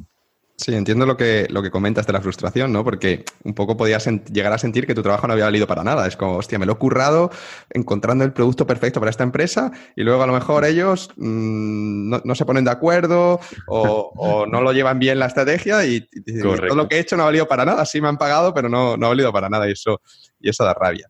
Eh, dices entonces que te gustó más el, el, el marketing. Y, bueno, quería preguntarte un poco por, esto, porque el marketing, igual que consultoría, pues también es como otra palabra, como yo creo que engloba muchas, muchas cosas, ¿no? Entonces, eh, quería preguntarte qué, es lo que entiendes tú como, como marketing, ¿no? Porque vamos a hablar hoy bastante de marketing, entonces quería mm. entender qué es lo que entiendes tú como marketing. Pues yo creo que decir que haces marketing es tan genérico como decir que cocinas comida. Es el marketing es toda la gestión que rodea un producto. No, en una, no, a una empresa, pero sí que es toda gestión que rodea un producto o una categoría de productos o todos los productos de una empresa. Tienes que saber de finanzas, tienes que saber de ventas, tienes que saber de planificación para no quedarte sin stock, tienes que saber de investigación y desarrollo para hacer mejoras en el producto o ajustarlo a las necesidades de, de los consumidores. Tienes que saber de diseño, porque vas a estar preparando materiales promocionales. Es de todo. O sea, el marketing la gente se piensa que solo es vender, pero para nada es como prácticamente llevar una, pequeña empresa. Para mí, el, si tuviera que decirte que para mí el marketing, ¿qué es o cuál es la parte principal del marketing? ¿O qué es lo que te va a dar una, ventaja? Si te dedicas al, al marketing, es el arte de escuchar al cliente. Al final, tú puedes partir incluso sin producto, pero si entiendes qué quiere ese cliente, creas ese producto si no existe y le demuestras que tu producto va a cubrir sus necesidades, lo va a terminar comprando seguramente. Todo este proceso es el marketing. Mm, la gente habla de marketing como vender, ¿no? Como simplemente es, oye, mira, tengo este teléfono móvil, véndelo. ¿eh? O la, eh, en, el... ¿Qué película es? En el lobo de Wall Street, ¿no? Que le dan de Wall Street, ¿no? También Claro, eso no es marketing, eso son ventas, ¿no? O sea, el de ventas sí que de ventas viene el de marketing y dice, toma, tengo este producto, véndelo. Eso son ventas, pero marketing es todo lo que hay antes, toda la investigación de mercado previa y toda la gestión del producto. Y a mí eso me gusta, me gusta la parte estratégica. El marketing es la parte estratégica de las ventas y a mí eso es lo que me gusta. No me gusta tanto mancharme las manos, como aquel que dice, ya me manché mucho, ya me arremangué mucho con los directores generales para lidiar con egos y tal. Ahora ya quería una posición más tranquila, más, más desde arriba, más estratégica. ¿Y por qué te gusta tanto el, marketing? ¿Qué es lo que te llama tanto la atención? Antes comentabas que como está relacionado con la psicología, que te molaba esa, esa parte. Sí, a mí me gusta el marketing porque hay una parte psicológica muy potente. El marketing al final se alimenta de entender cómo se comportan los seres humanos. Y, a mí el comportamiento del ser humano siempre me ha fascinado. Es algo que me, que me fascina, me sigue sorprendiendo. Creo que cada vez un poco menos, ¿no? Al final, pero es algo que, que me fascina. Entonces yo tenía bastantes conocimientos por aquel entonces, o leía muchísimo sobre, sobre psicología, psicología social, y decía, oye, todo esto es que también se puede aplicar a las, a las ventas. Y al revés, todo lo que leía sobre ventas, decía, esto también lo puedo aplicar con mis amigos, ¿no? Si quiero que, si quiero que mi amigo me deje jugar al videojuego cuando él está allí todo entusiasmado con su partida, pues a lo mejor puedo aplicar esta técnica para que me deje jugar a mí. Y entonces iba haciendo como experimentos. Yo siempre he sido mucho de experimentar, de aplicar cosas de un campo. Para mí la innovación es un poco eso, es tú coges cosas de un campo que no tienen nada que ver y los, la trasladas o lo pruebas en otro campo, a ver qué ocurre. Por eso el marketing me gustaba, porque me permitía en ese sentido mucha, poder experimentar mucho. Me daba mucha libertad para experimentar. Genial. Bueno, hablaremos de marketing un poquito más, más adelante. Ahora quiero un poco continuar con tu trayectoria laboral y mm. eh, estuviste en esta consultora durante tres años y después de eso recibes una oferta de Zambon, que es una gran empresa farmacéutica italiana, es la que, para quien no lo sepa, las que lleva Spirifen, Flutox, que son yo creo medicamentos que todos hemos tomado eh, en algún momento de nuestra vida, y te hacen esta oferta y tú decides aceptarla y dejar la consultora. Eh, ¿Por qué? ¿Por qué decides dar el salto? Si, a ver, decías que estabas un poco frustrado por, por esto que comentabas, ¿no? Antes del desarrollo de negocio, pero en el fondo estabas contento, joder, y tenías un BMW. ¿Por qué, por qué decidiste dejar todo eso para irte a, a Zambón? El BMW fue, fue, un factor de peso. Ahí me, hizo dudar hasta el último momento porque además en, en, la farmacéutica en Zambón no había BMW. O sea, ahí no tenía coche de empresa. Era un paso atrás. era un paso atrás a nivel de coche, pero un paso, era un paso adelante a nivel profesional. Porque yo básicamente, sí, Zambón me ofreció una posición en marketing y yo en aquel momento era lo que me llamaba, lo que me llamaba más la atención. Además, eh, la consultoría, eh, justo me acaba de pagar un, máster en marketing. Yo, como me gustaba mucho el marketing, se lo dije a mi jefe de la consultoría y me pagó un máster en marketing. Yo, súper contento allí. ¿Y qué ocurrió? Pues que terminé el máster y me fui de la consultoría. Por lo tanto, Ángel, eh, nunca pagues formación a tus empleados, a no ser que pongas ahí una cláusula muy rara, pero cuidado que si los formas y luego se te van, que es lo que hice yo, pero, pero lo hice en aquel momento porque el marketing era lo que me gustaba, lo que me estaba empezando a gustar. Y en el máster pues todavía me había, o sea, le había visto cosas nuevas y todavía me atraía más. Así que a la que me llegó una oferta de, para el departamento de marketing, lo cogí, lo cogí. Aunque es cierto que en Zambón también fueron muy listos y dijeron, a ver, no, tenemos departamento de desarrollo de negocio, o, no hay persona de, desarrollo, de desarrollo de negocio, y tú tienes experiencia, así que te vamos a utilizar también para el desarrollo de negocio. Entonces hacía las dos funciones. Tenía, yo tenía dos tarjetas de visita de Zambón una que ponía Product Manager y la otra que ponía eh, Business Development Manager. Entonces, según a quién le tenía que dar una u otra. Pero sí, sí, tenía dos posiciones allí. Sí, bueno, la que tienes puesta en, LinkedIn, que lo estuve curioseando para preparar la entrevista, es la de Product Manager. Y además se ve tu evolución ahí en el LinkedIn, tu evolución dentro de Zambon. Empezaste como Product Manager Junior, luego ya pasaste a ser Product Manager normal, sin el, sin el Junior. Y al final eh, diste el salto a otro puesto, a otro rol, que es el rol de Brand Manager. Mm. Eh, ¿Nos podrías explicar qué es esto de Brand Manager? Porque si te soy sincero, hasta que no lo vi en tu LinkedIn, yo nunca había escuchado este, este título y con estos títulos me pierdo un poco, ¿no? No, no, no, no los asocio a, funciones concretas, es, es que me, me, viene muy bien estas entrevistas para, para aprender del mundo empresarial. Yo creo, creo que no hace falta que te los aprendas, Ángel, porque cada empresa tiene sus nomenclaturas. Yo tampoco, o sea, yo es que creo que hay hasta el de Category Group Mobile Product Manager. O sea, creo que existe hasta eso. Cada empresa utiliza un poco sus nomenclaturas. Un, brand manager, o sea, el product manager, como si dijéramos, lleva producto, un producto o productos. El brand manager es como el, de categoría. Yo he llevado, dentro de una categoría hay muchos otros, hay muchos productos y suele tener también product managers a su cargo. Entonces yo he gestionado, como brand manager, he gestionado la categoría de dolor, dermatología, eh, respiratorio y enfermedades huérfanas. O sea, fui gestionando distintas categorías. Hacía más o, menos lo, más o menos lo mismo que un product manager, pero supervisaba un equipito de product managers y gestionaba pues la categoría entera. Pero al final, o sea, era más o menos lo mismo, ¿vale? Pero, y teníamos esto, sí, una categoría que se llamaba dolor. Esto, sí, eso me, ha llamado mucho la atención, justo te iba a preguntar por eso, como yo soy el, brand manager de dolor. de dolor. sí, mira, y, cuidado. no que es emocionante.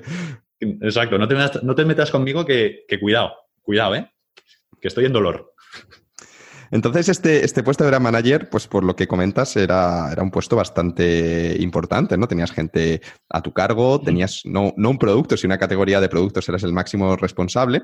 Y eh, me sorprende que en tu LinkedIn, pues pone que tardaste solo dos años en, llegar a ese puesto, que imagino que no, no, debe ser fácil, ¿no? Así es que intuyo que, que allí en Zambón, pues estarías bien valorado y que tus jefes, pues, confiaban en ti para, para subir tan rápido, ¿no? Entonces, quería preguntarte un poco por esto, ¿no? Igual que antes nos contaste un poco por tu estrategia eh, o por la clave para sacar buenas notas en la universidad, quería ahora preguntarte por cuál es, en tu opinión, la clave para tener éxito en el mundo corporativo, ¿no? Por ejemplo, ¿qué, cosas crees que hiciste bien tú, en, tu caso, para, para tener esa trayectoria tan buena?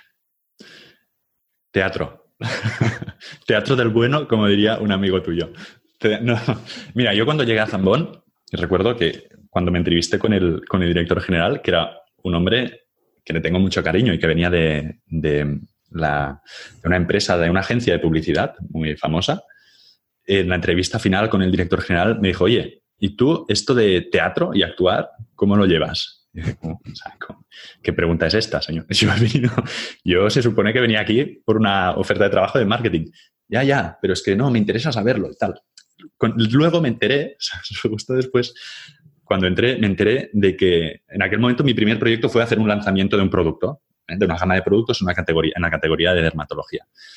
Y me enteré de que el director general este, lo que le gustaba era cuando hacía la convención de lanzamiento, que reunía a todos los comerciales, los visitadores médicos y a toda la empresa, reunía a toda la empresa y hacían una, una fiesta de lanzamiento y había una formación ¿no? donde se formaba a la gente, a los comerciales en técnica de ventas y todo esto, pues hacía una obra de teatro ponía un escenario y cogía al product manager encargado de lanzar ese producto y entonces hacían una obra de teatro coral entre el director general y el product manager.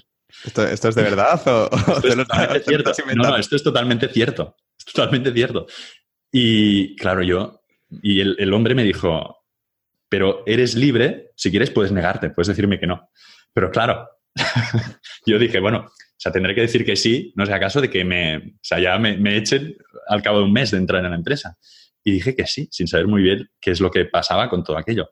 Y fue, y fue una movida muy gorda, porque yo recuerdo, sea, quedaba, por las, quedaba los jueves, los viernes por la, por la tarde, cuando todo el mundo se iba de la empresa, a las 5 o a las 6, o sea, yo me tenía que quedar con el director general hasta las 9 ensayando, ensayando nuestras líneas, nuestros guiones, ensayando teatro para hacer una obra de teatro delante de toda la empresa. Y además era una obra de teatro como, ahora lo veo con cariño, ¿no? Pero era bastante ridícula porque era, era, él era James Bond. O sea, en esa obra de teatro él era como una especie de James Bond. Y yo era como el científico loco que provee de, herramientas a James Bond. Y claro, el tema es que el guion lo había hecho él también. O sea, era como una obra humorística y el guion lo había hecho este, el director general y su sentido del humor era como muy, muy peculiar, ¿sabes? A mí me hacía gracia de lo distinto que era, de lo raro que era, pero a nadie más le hacía gracia. Entonces, como él había hecho el guion, él tenía como, él hacía las bromas y yo solo le daba las entradillas, ¿sabes? Le daba la entradilla y si tal, no sé qué, y él, ¡pam!, te metía la broma, ¿sabes? Y te, se quedaba contigo. Entonces, toda la hora era así, yo haciendo entradillas y él, ¡pam!, me, me daba la réplica graciosa. Y esto con 20, ¿cuántos años tenía? 26 años. Con 26 años tuve que ponerme delante de 400 personas casi a hacer una obra de teatro allí encima de un escenario, súper ridícula, con el director general, súper ridícula, pero estaba como muy, o sea, había efectos especiales y tuve que ir a, casa de un, de un, de un, señor de estos que se dedica a editar y, vídeos, ¿no? A la postproducción. Hubo postproducción porque había un croma y tal. Fue súper profesional, pero ya te digo que lo que me sorprendió es que básicamente yo le decía al director general, yo es que, no, esta tarde me tengo que dar un poco, ¿no? Que tengo que preparar el lanzamiento y acabar la estrategia y tal.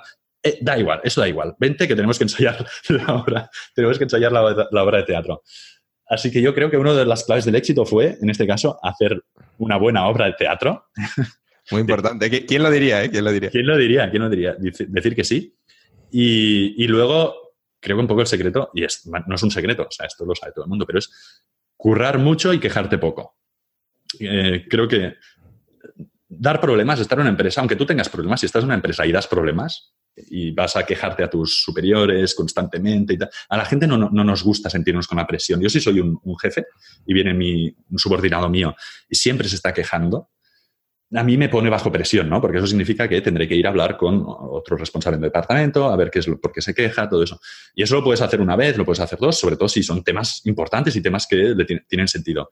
Pero hay gente que ya por defecto se está quejando y eso a los superiores les pone una cierta presión porque, claro, esa persona pues a lo mejor trabaja bien, pero se está quejando siempre y a ti eso pues te incomoda. Yo creo que hay que quejarse poco, si no estás, tienes que quejarte lo justo, si no estás contento, puedes pues puedes buscar otras cosas, ¿no?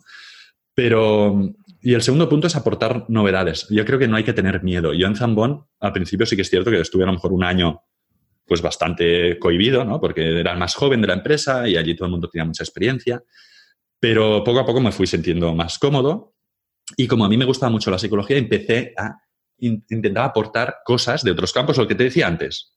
Aportar cosas. Oye, que esto, he leído esto que lo aplicaron en la industria del automóvil y vendieron mucho. Vamos a ver si se puede aplicar aquí también en los fármacos, aunque no tengan nada que ver. Y aunque muchas veces no, a lo mejor no se aplicaban o no, o no, sí, o no tenían, o no tenían el resultado que esperábamos, el hecho de que te vean un poco como alguien que intenta innovar, que intenta ir un poco más allá, eso te da prestigio y te da autoridad. Yo me especialicé un poco por ese sentido. A mí yo era como el, creativo, el innovador. También es cierto que la industria farmacéutica lleva años, sin, o llevaba años, sin reinventarse, ¿no? Ahora se está poniendo un poco más las pilas, pero allí la gente llevaba años haciendo exactamente lo mismo y con las mismas estrategias. Y a la que aportas un poco de, sí, un soplo de aire fresco, pues te ven con otros ojos. Insisto, yo creo que es que no hay que tener miedo. Al final vamos a estar en la... Siempre digo lo mismo. Al final mi familia no es mi familia. Mi familia es la empresa. Si yo trabajo 10 horas al día en una empresa, es que jamás voy a pasar tanto tiempo con alguien como esas 10 horas que estoy en esa empresa, con mi compañero que se sienta a mi lado, con mi jefe, con no sé. O sea, voy a pasar más tiempo con estas personas que con mis padres, que con mi mujer, que con mi pareja, que con mis hijos. Entonces hay que desdramatizar un poco, creo yo, toda la parte de la, de la empresa. Hay que desdramatizarla un poco, intentar innovar, intentar ser un poco atrevido y valiente. Y ya está. Mi secreto, un poco, que no lo es, fue, fue esto. Fue atreverme a traer cosas de otros campos aquí y ya está. Y quejarme poco, Ángel, que eso siempre ayuda. Sí, yo a lo que has comentado eh, un poco lo, resumiría o añadiría el que al final lo que tu jefe quiere es alguien que le solucione los problemas. Que no le mm. has dicho que no le dé problemas y que además, mm. en vez de darle problemas, pues le, solucione los problemas y que, el jefe le diga, oye, tengo este problema y diga, no te preocupes, yo me encargo y yo te lo resuelvo. Y, que y a ser posible que esto lo haga quedar bien delante de su jefe superior. ¿No? Porque al final también tiene un jefe y tú como empleado tienes que pensar en eso, ¿no? ¿Qué puedo hacer como para que mi jefe mm, pues esté lo más tranquilo posible, lo más le vaya todo lo mejor posible y además quede bien delante de su otro jefe. Y, y si, si, tu jefe le haces esto, pues obviamente cuando tenga que elegir cuando las tiendan y diga quién se viene conmigo, pues dirá, voy a elegir a este tío porque este tío es, es el que yo sé que si tengo un problema, él se encarga y me, permite vivir muy bien y encima me hace quedar genial delante de los demás. Así es que sí. no, es así. La, persona, la persona correcta.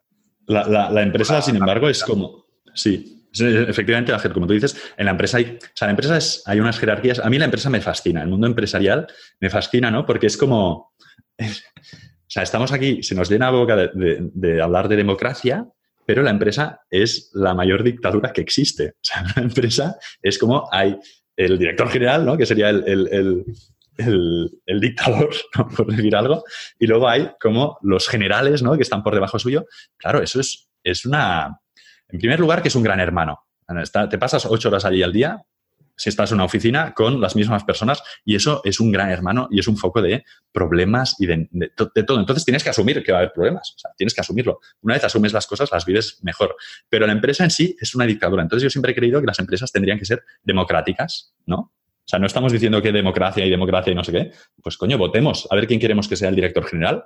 ¿Por qué nadie lo ha aprobado? Es que no, a lo mejor la gente entonces no, no se quejaría tanto, porque si es alguien, tu jefe es alguien que tú has votado, pues a lo mejor estás más a gusto con él. Yo quiero ver, no sé si existe, pero yo quiero ver qué pasa cuando si se crea una empresa democrática, cuáles son sus resultados y cómo funciona. A lo mejor es un desastre, pero bueno, es que las empresas son, son dictaduras, ¿no? Es así. Yo propongo la primera empresa democrática del mundo, por favor. Bien, bien, lo, tendremos en cuenta. Seguro que algún oyente se anima, se anima a montarlo.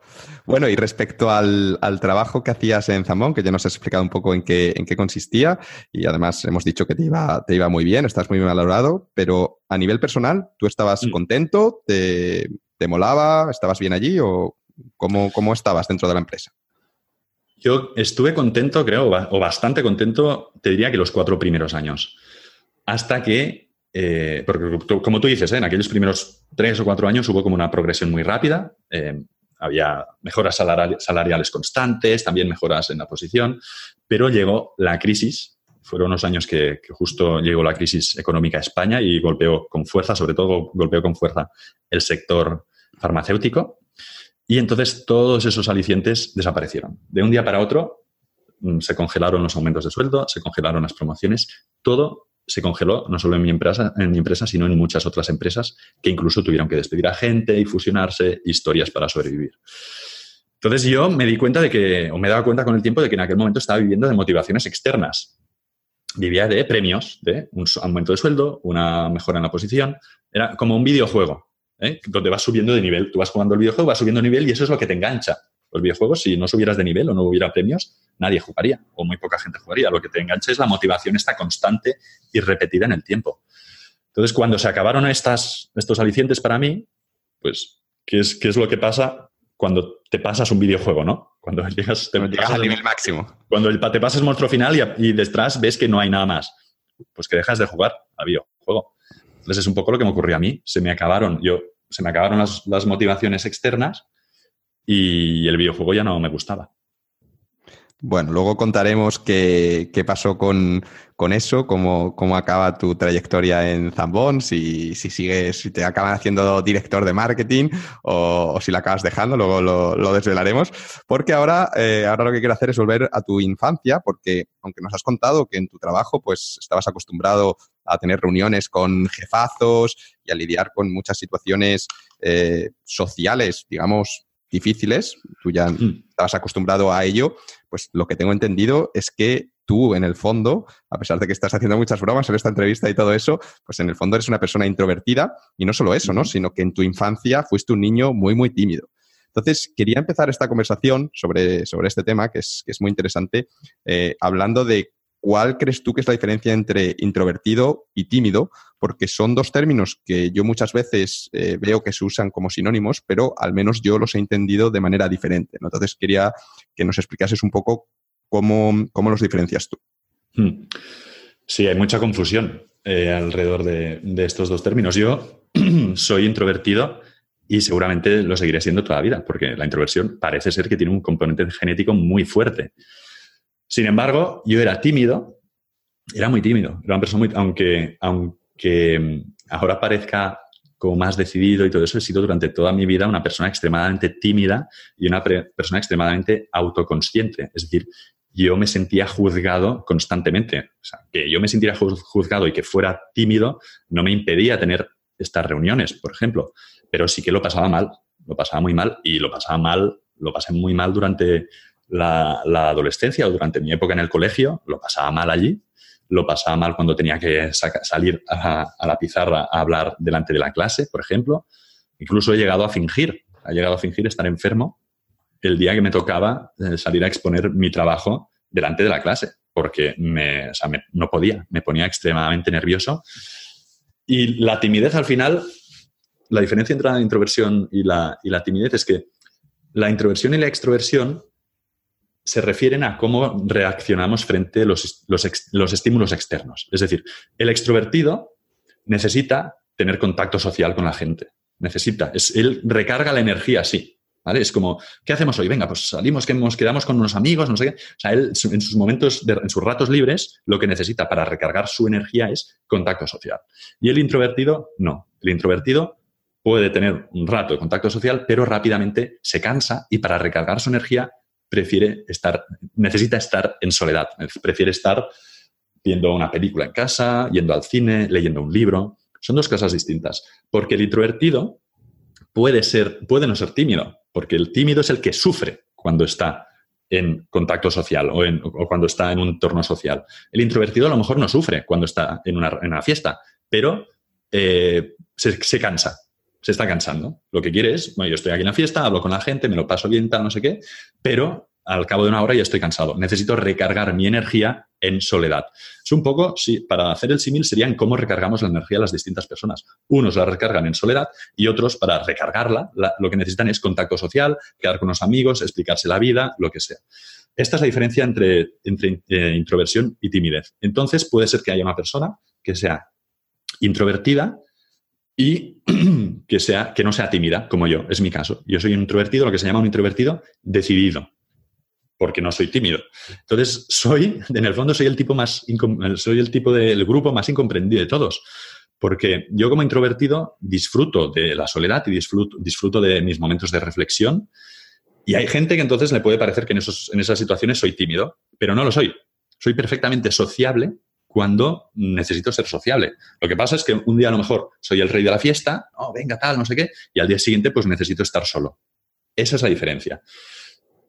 Pero yo al principio era quizás el, hace años era el, grupo pues más complicado, que es el, del introvertido y tímido, ¿no? Que ahí ni disfrutas estando en compañía de personas y tampoco lo necesitas. Bueno, de hecho no es el grupo más complicado, de hecho es un tío que está feliz, ¿no? Porque no necesita la compañía de personas, pero sí que es cierto que cuando está en compañía, por lo que sea, cuando tiene que hacer una presentación en público o cualquier cosa, sufre mucho. Y yo era de los que sufría era los que sufría. No es la gente cree que, o por lo menos la, sociedad nos ha vendido que la extroversión, el rey de la fiesta, eso es lo bueno, ¿no? Eso, es, Hollywood nos dice eso, ¿no? El rey de la fiesta, tienes que ser el rey de la fiesta, tienes que llamar la atención, tienes que salir a hablar en público, tienes que tener un canal de YouTube, tiene, la gente te tiene que aplaudir por la calle. Hollywood nos ha vendido un poco esto de que los extrovertidos tienes que ser un extrovertido. Entonces, muchos introvertidos nos, nos sentimos como presionados, ¿no? Porque eh, no me gusta estar tanto con la gente, ¿por qué no lo disfruto tanto? Debería, cuando mi novia me dice que vayamos con sus amigos a cenar, debería aplaudir y tener ganas de ir. Y en cambio, pues no me siento a gusto yendo allí, no, no tengo ganas de ir, ¿no? Entonces, esto es lo que nos ha, vendido la sociedad, pero eh, hay un libro muy bueno que recomiendo, recomiendo siempre a todo el mundo, que es Quiet, creo que es de Susan Cain, que lo que habla es precisamente de esto, habla de que la sociedad nos vende, de que el paradigma el rol que debemos adoptar es el de extrovertido, cuando en realidad los introvertidos tienen muchísimas, muchísimas ventajas. Y hay grandes personalidades y personalidades públicas, como Barack Obama, por ejemplo, que era un tío que tiene que salir allí a, dar discursos delante de todo un país. Personalidades que son introvertidas. Y no pasa nada por ser introvertido. Las personas introvertidas suelen ser más reflexivas, suelen ser más creativas, Incluso hay un estudio, un estudio científico que se ha demostrado que los conductores de autobús tienen más probabilidades de tener un accidente si son extrovertidos.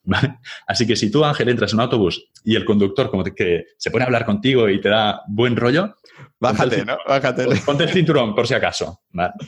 Pero sí, sí, es esta, esta es la diferencia entre introversión y la, y la timidez. Y me, surge una duda a raíz de esto que has explicado. ¿Se puede ser extrovertido y tímido también? Sí. Porque eso también es, complicado, ¿no? Porque como necesitas estar con gente, pero cuando estás con gente estás, lo estás pasando mal. Es como... ¿Se puede?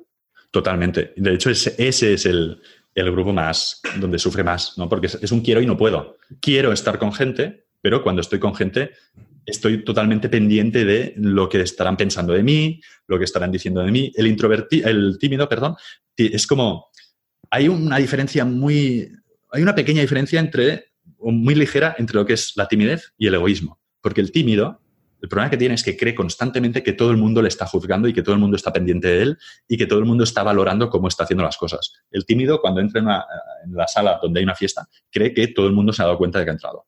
Cree que todo el mundo le está, está juzgando eh, qué está haciendo y cómo va vestido. Cómo va vestido.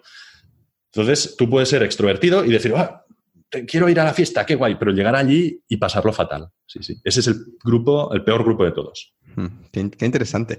Respecto a lo de introvertido, extrovertido, eh, justo lo estaba pensando cuando lo estabas explicando, que, quizá una buena manera de, saberlo es pensando en cómo te gustaba estudiar, ¿no? Si te gustaba ir a la biblioteca es porque eres extrovertido y, mm. si te gustaba estudiar en casa es como porque eres introvertido. Yo, por ejemplo, yo me considero como en el grupo tuyo, ¿no? De soy introvertido, lo, tengo muy claro y también fue muy tímido, muy tímido de, pequeño. Y en mi caso yo nunca llegué a, a, fingir que estaba malo para saltarme este tipo de presentaciones, las hacía sufriendo mucho y ya está pero sí que recuerdo una vez cuando tenía 18 años que tenía que llamar a un hotel para preguntar si tenían sitio y me daba vergüenza. Y, y no quería llamar, le decía a mi amigo, no, llama tú. y mi amigo que mi amigo Marco que es que es yo que sé es muy muy directo pero tú eres tonto o qué ¿Cómo te va a dar vergüenza? Coge el teléfono y llama ya, ¿no? Pero, pero a mí me da, me vergüenza, tenía 18 años y bueno, pues fue algo, algo complicado que quería corregir. Y bueno, por supuesto, yo siempre estudiaba en casa, lo de la biblioteca no le veía ningún sentido, cuántas distracciones y tenías que hablar con gente y tal. Yo si estudiaba, pues estudiaba en casa. ¿Tú también estudias en casa o en...? Sí, sí totalmente. Eres de mi grupo, sí, sí. Pues lo llamaremos el test de la biblioteca. ¿eh? Yo creo, lo estaba pensando y digo, esto, es buen puede test. funcionar, ¿eh? Esto puede funcionar. Es buen test, sí, es buen test. Pero al final la timidez se puede, la, timidez sí que la puedes corregir. O sea, la puedes, no, no corregir, tampoco hay nada que corregir, ¿no? Esto, esto, es algo como muy dogmático, ¿no? La timidez es mala, no lo sé si es mala. Pero, pero es algo que sí la puedes cambiar, puedes cambiar. Se puede cambiar. Lo que es la introversión y la extroversión, esto parece, hay unos test que hacen a los niños cuando son pequeños, cuando acaban, son bebés, y, miran cómo reaccionan a los distintos estímulos estos bebés y parece ser que, hay, que se puede comprobar rápidamente si un bebé pues, tiene más predisposición a la introversión o a la extraversión. De hecho, hasta se están estudiando el gen. Y eso parece ser que es algo que te va a acompañar toda la vida. Tú, sin ambientes sociales, te agobias porque te sobreestimulas, terminas sobreestimulado. Eso mm, difícilmente lo vas a poder cambiar. Qué interesante, qué interesante. Bueno, yo, como decía antes, yo era un chico tímido y a mí no me, no me gustaba ser, ser tímido. Así es que llegó como, llegó como un punto en mi vida que dije, oye, tengo que dejar de ser tímido porque esto no, no mola y, quiero pues sentirme mejor. Y en mi caso, yo, por ejemplo, recuerdo que, que un poco las primeras cosas que empecé a hacer para superar esta timidez, pues era decir, voy a comportarme como la gente que no es tímida. Mm, pues el típico, ¿no? De, ¿cómo se llama? El fake it until you make it. Este, los, americanos, ¿no? Entonces yo recuerdo, por ejemplo, que iba a los campamentos y, joder, yo estaba realmente, pues así, muerto de vergüenza, que tienes que hablar con mucha gente y tal, pero decía, a ver, ¿qué hace como el, los chicos que son así los, los que más hablan con la gente? Pues cuando vamos al río son los primeros que se meten en el agua. Pues venga, yo hacía lo mismo, ¿no? Y, y no sé, poco a poco fue funcionando porque al final probabas cosas que como hacían otras personas y les iba bien, que tú nunca hubieses hecho y, mm las hacías tú y la gente te reaccionaba bien y al final dices, coño, pues no pasa nada por, actuar así, ¿no? Entonces, un poco esto a mí me, ayudó y quería preguntarte, pues, en tu caso, ¿qué, fue lo que, lo que hiciste, ¿no? Porque, eh, bueno, tú eras, eras tímido, imagino que, también lo querías cambiar porque ya no lo eres, así es que, ¿qué, cosas intentaste tú para superar tu, timidez? Mm. A ver, el, el decir que ya no lo soy es, puede ser que lo siga siendo, pero ahora me da igual. Esto a lo mejor es algo de lo que hablamos después. A lo mejor sigo siendo tímido y me sigo poniendo nervioso y todas estas movidas, pero ahora me da igual, que es la única forma realmente de superar la timidez o de superar un miedo. Pero yo en aquel momento sí tenía un problema con la timidez y, además ya te he dicho, un problema en, algunos casos graves. Yo esto, o sea, yo no hubiera ni siquiera cogido el teléfono, no me lo hubiera ni acercado a la oreja para llamar al hotel. O sea, es que me hubiera dado miedo hasta descolgarlo, ¿sabes? Pero sí, era, era así, era, era muy tímido y muy autoconsciente. ¿eh? O sea, yo creía que era esto. El, todo, todo el mundo giraba alrededor mío y todo el mundo solo estaba pendiente de qué hacía Pau y de juzgarlo y valorarlo y no sé qué. Y yo recuerdo que, que, que sobre todo, o sea, que el, el, momento en el que yo dije, bueno, tengo que cambiar, tengo que hacer algo con esto, no puedo seguir siendo así, es porque me lo dijo la chica que entonces me gustaba. Y la chica que me gustaba me dijo, una vez que estábamos los dos solos y tal, yo allí intentando hacerme su amigo para gustarle, luego, me dijo que me veía como un hermano y eso ya me terminó de matar. pero, pero en aquel momento era la chica que me gustaba y me dijo que yo nunca expresaba mis emociones, que era como muy opaco, que le costaba mucho leerme. Y Claro, yo me di cuenta de que, de que no le gustaba por eso, porque yo era, o sea, realmente era una persona fría y las personas nos gustan, nos gustan aquellas personas en las que tú puedes ver un poco lo que hay detrás, el trasfondo. Y me di cuenta de que yo era tan opaco y había construido un muro por culpa de mi timidez. la timidez, al final, lo que hace mucha gente tímida es precisamente intentar aparentar todo lo contrario. Mucha gente tímida parece gente muy segura y muy decidida de sí misma, ¿no? Como muy fría. Y yo era esta la imagen que tenía, ¿no? De Pau es un tío frío, no sé qué, seguro de sí mismo. Todo lo contrario, todo aquello era una, imagen que me había construido yo precisamente para evitar exponer, exponer mis, mis emociones y evitar exponerme por el que dirán si me conocen.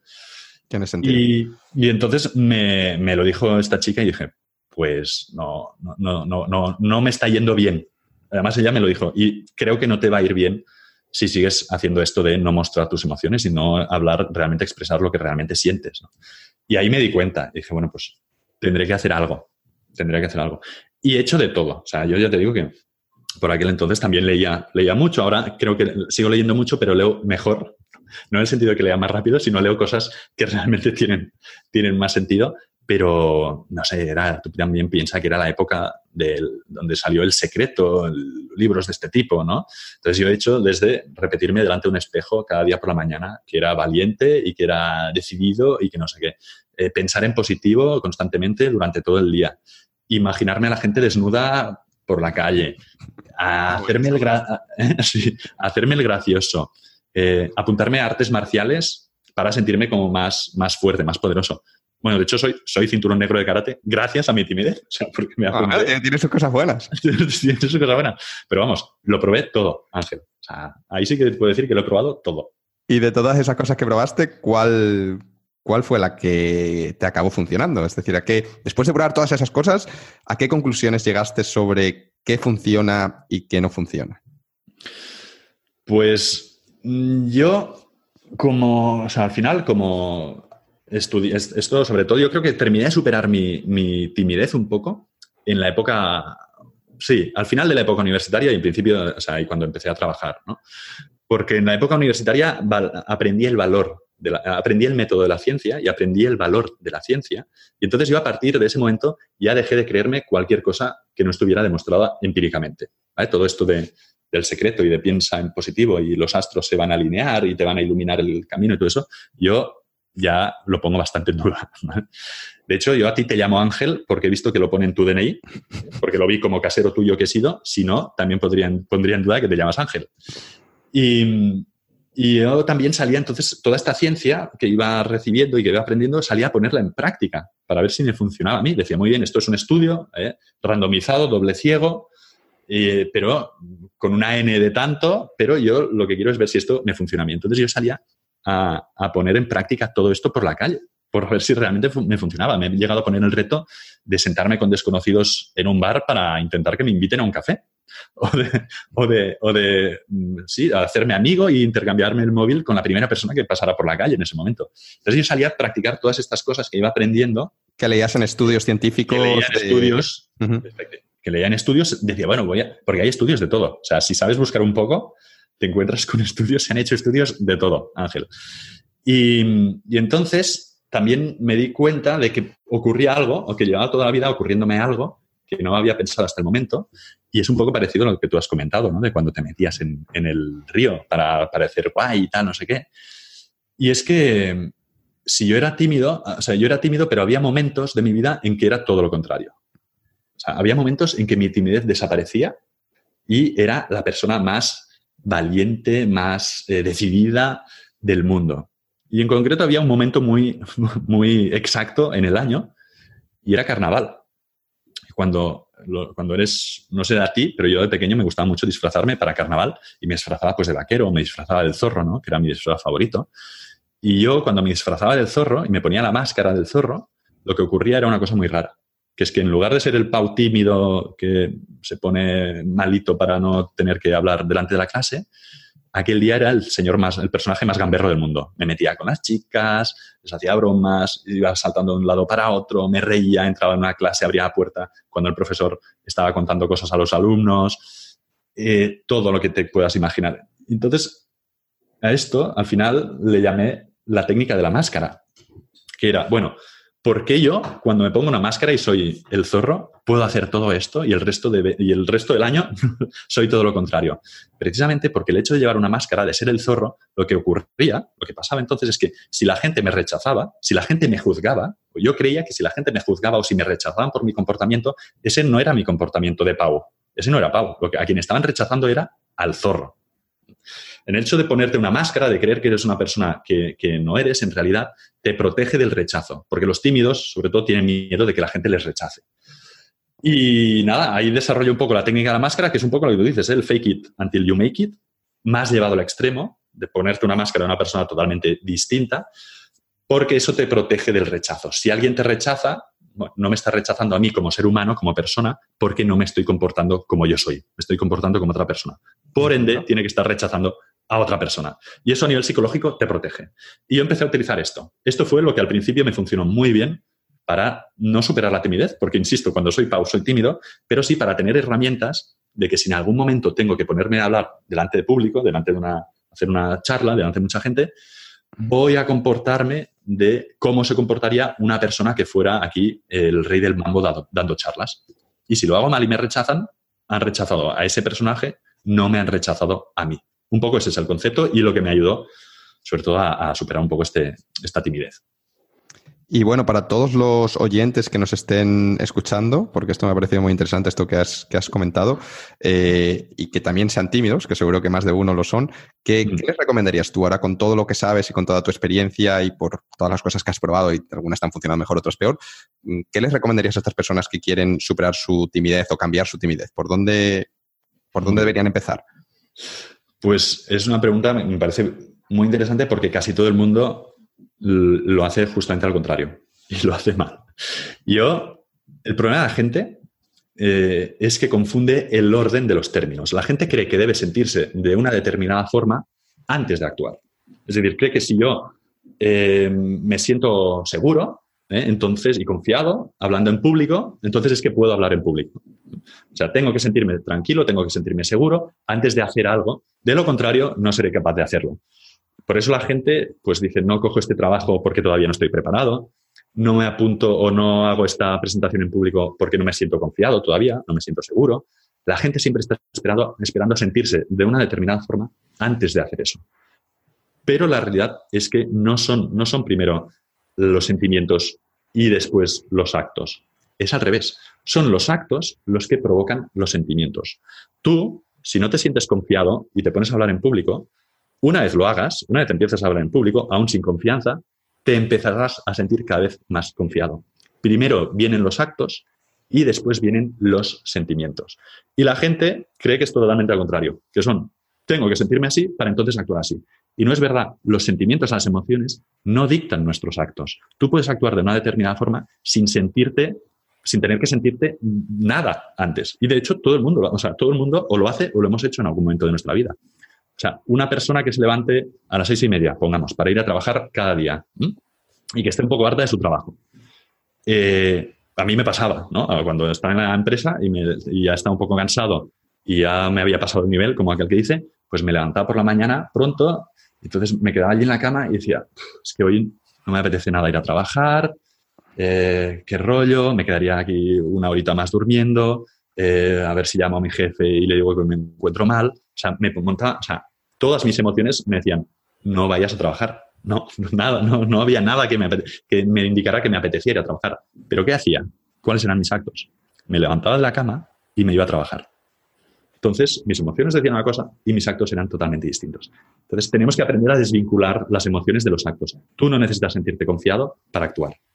Porque si no, si esperas a sentirte confiado para actuar, te vas a quedar esperando toda la vida. Lo que necesitas es actuar y entonces te empezarás a sentir confiado.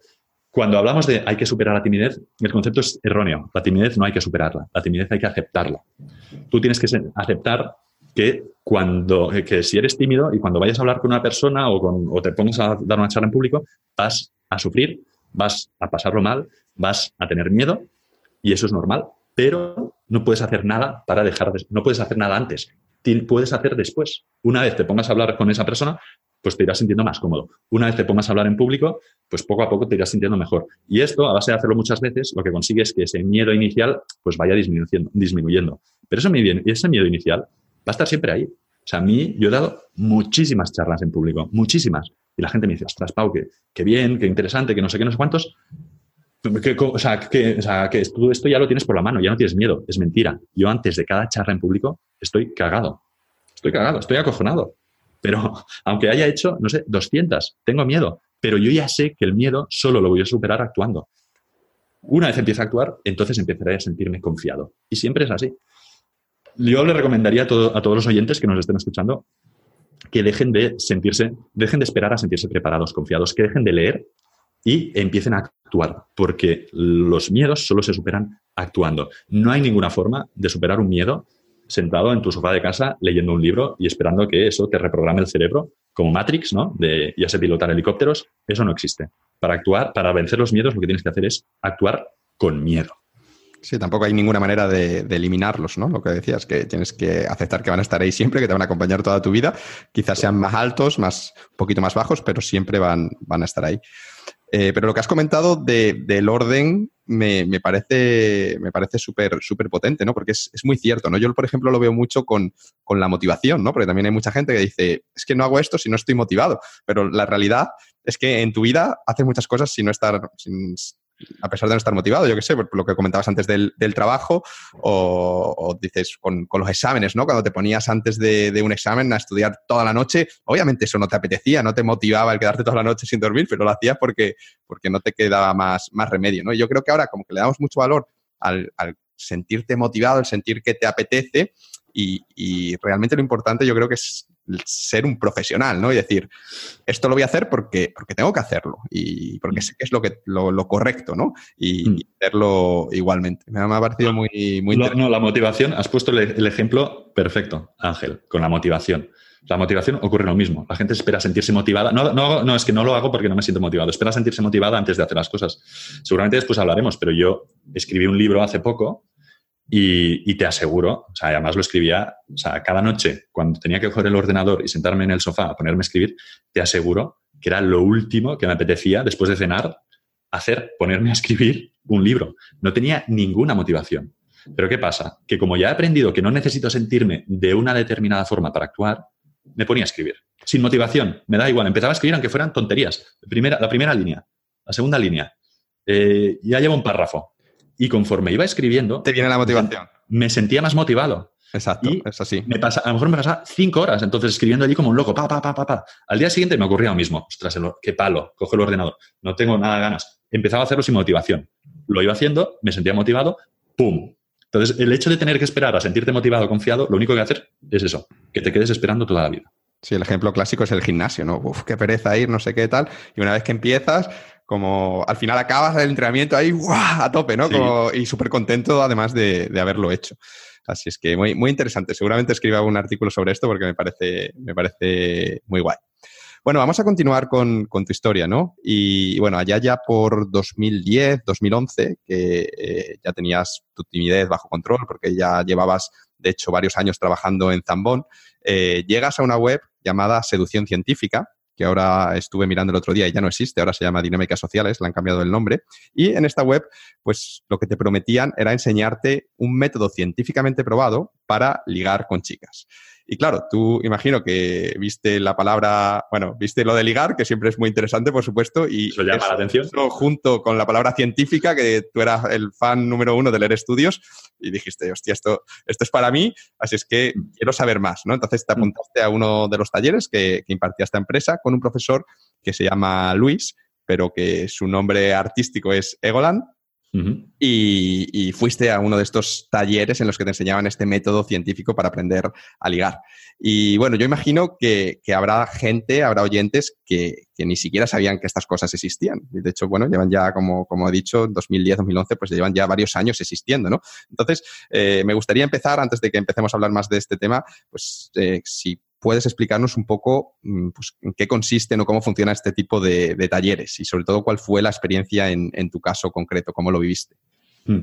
Yo efectivamente, o sea, como tú dices, el hecho de, ver o sea, ciencia junto a ligar, digo, pero ¿esto qué es? O sea, ¿esto, qué es? Yo quiero saber. La combinación definitiva, ¿no? Era la combinación perfecta, definitiva. dijo, a ver, porque todo lo que podías encontrar hasta entonces era, era, eran consejos como muy, muy vacíos y muy superficiales. Y me llamó muchísimo atención. Dije, yo quiero saber esta gente qué explica, a ver en qué se basa. Luego el método, la verdad es que el científico tiene, tiene cosas, ¿no? Tiene, ¿no? Sí que es cierto que tiene algunas cosas, pero no es tan científico como pueda parecer.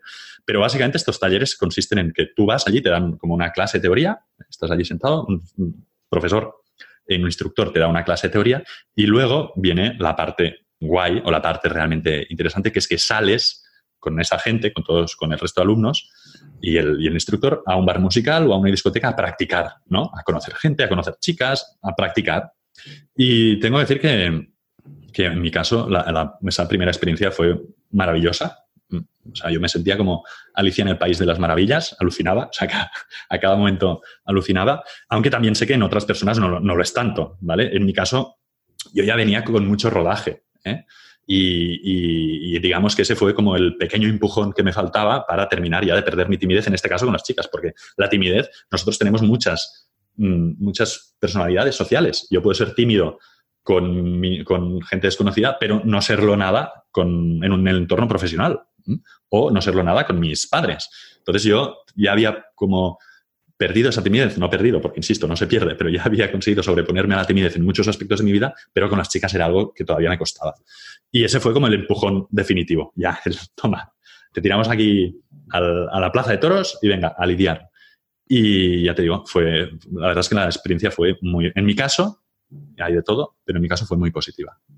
Sí, yo también he ido a un, a un taller de, de, estos, a dos. He estado también uno con, con Luis hace, hace no menos tiempo cuando vine a Barcelona y, hice uno anterior con su, con su hermano y puedo decir eso, que son muy divertidos. Te pone nervioso, ¿no? Sobre todo porque además sabes que la parte de esa práctica está ahí, ¿no? Entonces, según se va acercando, pues te vas poniendo nervioso, pero luego pasa justamente lo que, lo que tú lo que comentábamos antes, ¿no? Que una vez empiezas a hablar y hablas con dos personas, ya se te va toda la timidez y estás ahí que, que te lo pasas fenomenal. Entonces, es muy interesante todos los, los chicos. Creo que también hay talleres para, para chicas, que me parece una cosa muy, muy interesante. Entonces, todos los chicos y chicas, pues que, que, quieran trabajar sus habilidades sociales o mejorar su timidez, es algo que recomiendo porque es muy interesante y además muy, muy divertido, ¿no? Mm. Y, bueno, en tu caso, además de pasártelo bien, yo creo que tuviste que ser muy buen alumno, que vieron ahí un gran potencial en ti, porque poco después de ese taller, en mayo de 2011, eh, Luis pues decide empezar su propio, su propio proyecto, que se llama mm. Egoland Seducción, que este sí que sigue existiendo en la web, la podéis encontrar. Y Luis te llama, eh, él, vivía en Valencia por aquel entonces, y, te llama para ver si quieres formar parte del, del equipo que está montando, de esta, nueva, de esta nueva empresa que está creando, y dar tus propios talleres en Barcelona. Y tú le dices que sí. Y quería preguntarte por, ahora por el otro lado, ¿no? Por, por, ya viviste la experiencia como alumno, que dijiste que fue genial. ¿Qué tal la experiencia como, como profesor de seducción? Pues muy bien, también, la verdad. O sea, sí, algo, algo de potencial debió ver en mí, porque, porque sí, me puse. A mí, en general, todos los retos que me supongan, sí, salir de esta zona de confort, ¿no? Todos los retos que me pongan un poco nervioso, pues me gustan. O sea, he empezado a, empezado a disfrutar incluso del miedo, ¿no? Es algo curioso. El miedo, uno se puede hacer, se puede hacer amigo uno del miedo, incluso llegar a disfrutarlo, porque sientes que estás vivo. Entonces, yo eh, me puse a dar talleres en Barcelona y la experiencia fue, fue muy bien. Hay, también te digo, hay de todo. O sea, al final había gente que me apetecía mucho ayudarla. Eh, yo incluso desarrollé como mis propias un método un poco específico de Pau, ¿no? Con mis propias explicaciones, mis propias estrategias, mis, mis propios aprendizajes, todo como muy basado en ciencia también. Y, había gente que me apetecía mucho ayudarla porque era gente maravillosa, que simplemente eh, no encuentra pareja porque es tímida. Y ya. Y ahí yo me sentía muy bien, me sentía muy cómodo ayudándoles a vencer esos miedos. Pero luego también hay gente eh, que en realidad no necesita un taller de seducción. Venía gente que yo les decía, bueno, tú lo que estás haciendo es, estás intentando empezar la casa por el tejado. O sea, el hecho de que tú no encuentres pareja o, no atraigas o te cueste hablar con, personas del sexo contrario, no es porque no sepas seducir, es porque tienes otras muchas cosas que solucionar antes que eso. ¿Eh? O sea, yo sí, si, no sé, si si no tengo, si no aporto nada interesante a la otra persona, si no tengo un trabajo, no tengo ninguna experiencia, no estudio, estoy en casa de mis padres todo el día jugando a videojuegos, no hago nada y no tengo nada que aportar y no me interesa la cultura y no, no puedo aportar nada a nadie, porque al final esto de la seducción no deja de ser también un, pequeño intercambio. Tú que me aportas, yo que te puedo aportar, ¿no? Pueden ser, incluso puede ser algo tan sencillo como cariño, pero ya hay que aportar algo, o sea, ya estás aportando algo. Entonces, si tú no tienes nada que aportar, te va a costar seducir por muchos, o sea, la gente se cree que esto de la seducción son eh, frases y voy a ligar con una frase, voy a decir esta frase que es mágica, eso no existe. Eso no existe. Para seducir, uno, en el fondo, tiene que ser, tiene que ser, tiene que atreverse a ser uno mismo. Pero claro, si, lo, si ese uno mismo tú ni siquiera estás orgulloso o estás contento con ese uno mismo que eres, ¿cómo pretendes que la otra persona esté contenta de haber encontrado, de, de haberte encontrado? Entonces había mucha gente que intentaba ir al resultado final. Y a esas personas pues había que ayudarlas de otra forma. hay de todo. Es un mundo, es un mundo muy curioso, el de los alumnos de seducción. Y hay también personas pues, que, que lo único que quieren es ser más golfos. Y eso, a mí, yo no me sentía cómodo con eso. ¿eh?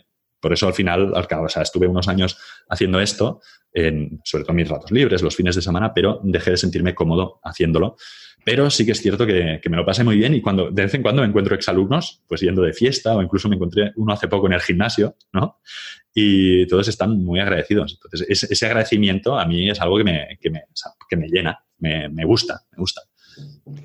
Oye, y una pregunta que, que, siempre te he querido hacer, que es que eh, cuando tú le contabas a la gente que hacías esto, mmm, oye, mira, yo mis ratos libres enseño a otros chicos con, a ligar. ¿Qué, qué, qué te decían? Pues, pues había gente, había gente que, o sea, en general, yo siempre he visto que las peores respuestas o las respuestas más donde no sacas tanto interés o donde no parece haber tanto interés es con tus amigos. ¿no? O sea, yo es como, o sea, yo me acuerdo que por aquel entonces, pues yo estaba haciendo esto y mis amigos eh, también querían ligar y no, no, no, lo conseguían, ¿vale? Y me veían a mí allí, ¿no? Pues hablando con chicas y yendo de aquí, yendo para allá, pasándomelo muy bien. Y, y, y, nadie me pedía consejo. Nadie me decía, a ver, yo cobro por esto, ¿sabes? O sea, yo hay gente que me paga mucho dinero. Aprovecha. Sí, por enseñarles a hacer esto y ahora que me tienes aquí con una copa en la mano, no sé, pregúntame cosas. O sea, yo es lo que haría, aprender. No lo hacía nadie. O sea, ningún, ninguno lo hacía porque, porque yo creo que al final es, es, es un poco como con la familia, ¿no? Que a quien, o sea, al final está la confianza, a, a quien tratas peor o, o teóricamente no debería ser así, pero a quien tratas peor sobre todo es a quien, aquel, aquel a, que conoce, a quien conoces más, ¿no? O sea, tus padres a lo mejor tienes peleas con ellos por tonterías y dices esto con un amigo o con un desconocido que acabará de conocer, no lo haría nunca, nunca me enfadaría por este motivo. Solemos, tra solemos tratar a peor a aquellas personas a las que queremos más. Es, es paradójico, ¿no? Pero es así. Y, pero claro, yo lo, me pongo en su piel y les entiendo, porque esa gente, esos amigos míos, me habían visto a mí en mis peores momentos. me habían visto en situaciones de todo tipo, eh, en situaciones difíciles. Y claro, entonces es difícil yo que me vean como una autoridad en ese caso, o sea, me ven como un amigo y ya está. Entonces, eh, es más fácil que te vea como una autoridad aquella persona a quien todavía no te conoce o que, o que sí, que te, te, te imagina eh, que un amigo que ya, que ya las hemos pasado de todos colores, ya sabemos de qué pie, o sea, de qué pie calzamos los dos y entonces mis amigos era, era, era una relación un poco rara, porque no, no, era como si el tema, no se hablaba del tema, no, o sea, era como si no existiera, era todo, es, de ese tema no se habla con Pau. Y yo, vale, pues los dos sabes. ¿Y tus padres lo, lo sabían que te dedicabas a esto? ¿Qué decían ellos? Pues mis padres, yo nunca se lo dije. creo que no se lo habrían creído. O sea, creo que en principio no, no, se lo habrían creído. Nunca se lo dije, pero también creo que no soy tontos y me jugaría la casa de Stoikov a que lo saben. Que lo sabe, ¿no? Entraron en Google en una noche bueno, y, te, y, te, descubrieron ahí la, en la foto. Puede ser, sí, sí, puede ser. Yo creo que lo saben, pero a mi, a mi, padre le da igual. Mi madre a lo mejor no, pero a mi padre le da igual. Pero bueno, fue una, una época pasada que, que, la verdad es que me, lo disfruté mucho. Sí, lo disfruté mucho porque en el fondo me gustaba, o sea, yo me sentía bien ayudando a estas personas. No lo que tú dices, lo veo como, sí que es cierto lo que comentabas antes, ¿no? Que a lo mejor hay gente, pues, un poco friki o gente, lo que tú dices, que tiene malas intenciones, digamos, que quieren utilizar este poder para, con, con malas intenciones, pero hay mucha gente muy buena que simplemente tiene ese, ese, problema y que realmente, si tú le ayudas con este problema, le puedes cambiar la vida, porque esto es algo que tiene un impacto bestial en tu vida, las relaciones sociales, es algo que pones en práctica todos Totalmente. los días, más allá, además de encontrar una, una pareja, pareja, con la que a lo mejor tienes una familia, también el relacionarte con la gente, pero es, es, como un impacto bestial que realmente puede, puede cambiar la vida. Y sobre todo estas personas que dices que son personas interesantes, educadas, mm, guays, pero que simplemente tienen este pequeño problemilla que a lo mejor no son capaces de expresar todo eso que tienen y Correcto. le haces ese cambio de chip, eso es súper, súper bonito, es, yo es, pienso. Es muy potente, de hecho, y no solo para la seducción, o sea, en, to, en todo, o sea, a, a, nivel social, has dicho algo que, que es, que es, o sea, es verdad, es la, hay, y de hecho hay un estudio, ¿no? yo voy a ir sacando Ángel estudios de vez en cuando aquí. Todo ¿vale? lo que quieras, todo lo que quieras. voy a ir sacando estudios. Hay un estudio que se hizo, se hizo con, se hizo en Harvard y se hizo con unas casi 800 personas y en ese estudio se siguió la vida de tres generaciones. ¿eh? Es decir, se estudió a los abuelos, a los padres y a los hijos mientras iban creciendo. Porque ese estudio lo que pretendía era dar respuesta a una cosa tan, tan compleja como ¿qué es la felicidad? ¿Qué es lo que nos hace felices? Y pues había desde temas profesionales, ¿no? Desde sentirte realizado profesionalmente, desde eh, tener dinero, desde ser famoso, desde viajar, un montón de cosas.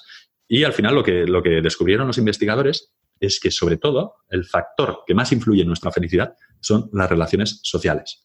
El hecho de que tú sepas que tienes alguien en quien puedes confiar, o que hay gente que confía en ti, que tienes un grupo en el que te puedes apoyar cuando lo necesitas, que puedes expresarte, que no estás solo, el hecho de no sentirte solo en este mundo es lo que te hace más feliz. Los momentos difíciles, todos tenemos momentos difíciles y todos vamos a pasar momentos difíciles, pero el hecho de sentir que puedes apoyarte en alguien, que no estás solo tú ante toda la inmensidad del peligro y de lo desconocido, esto es lo que le daba a la gente la felicidad.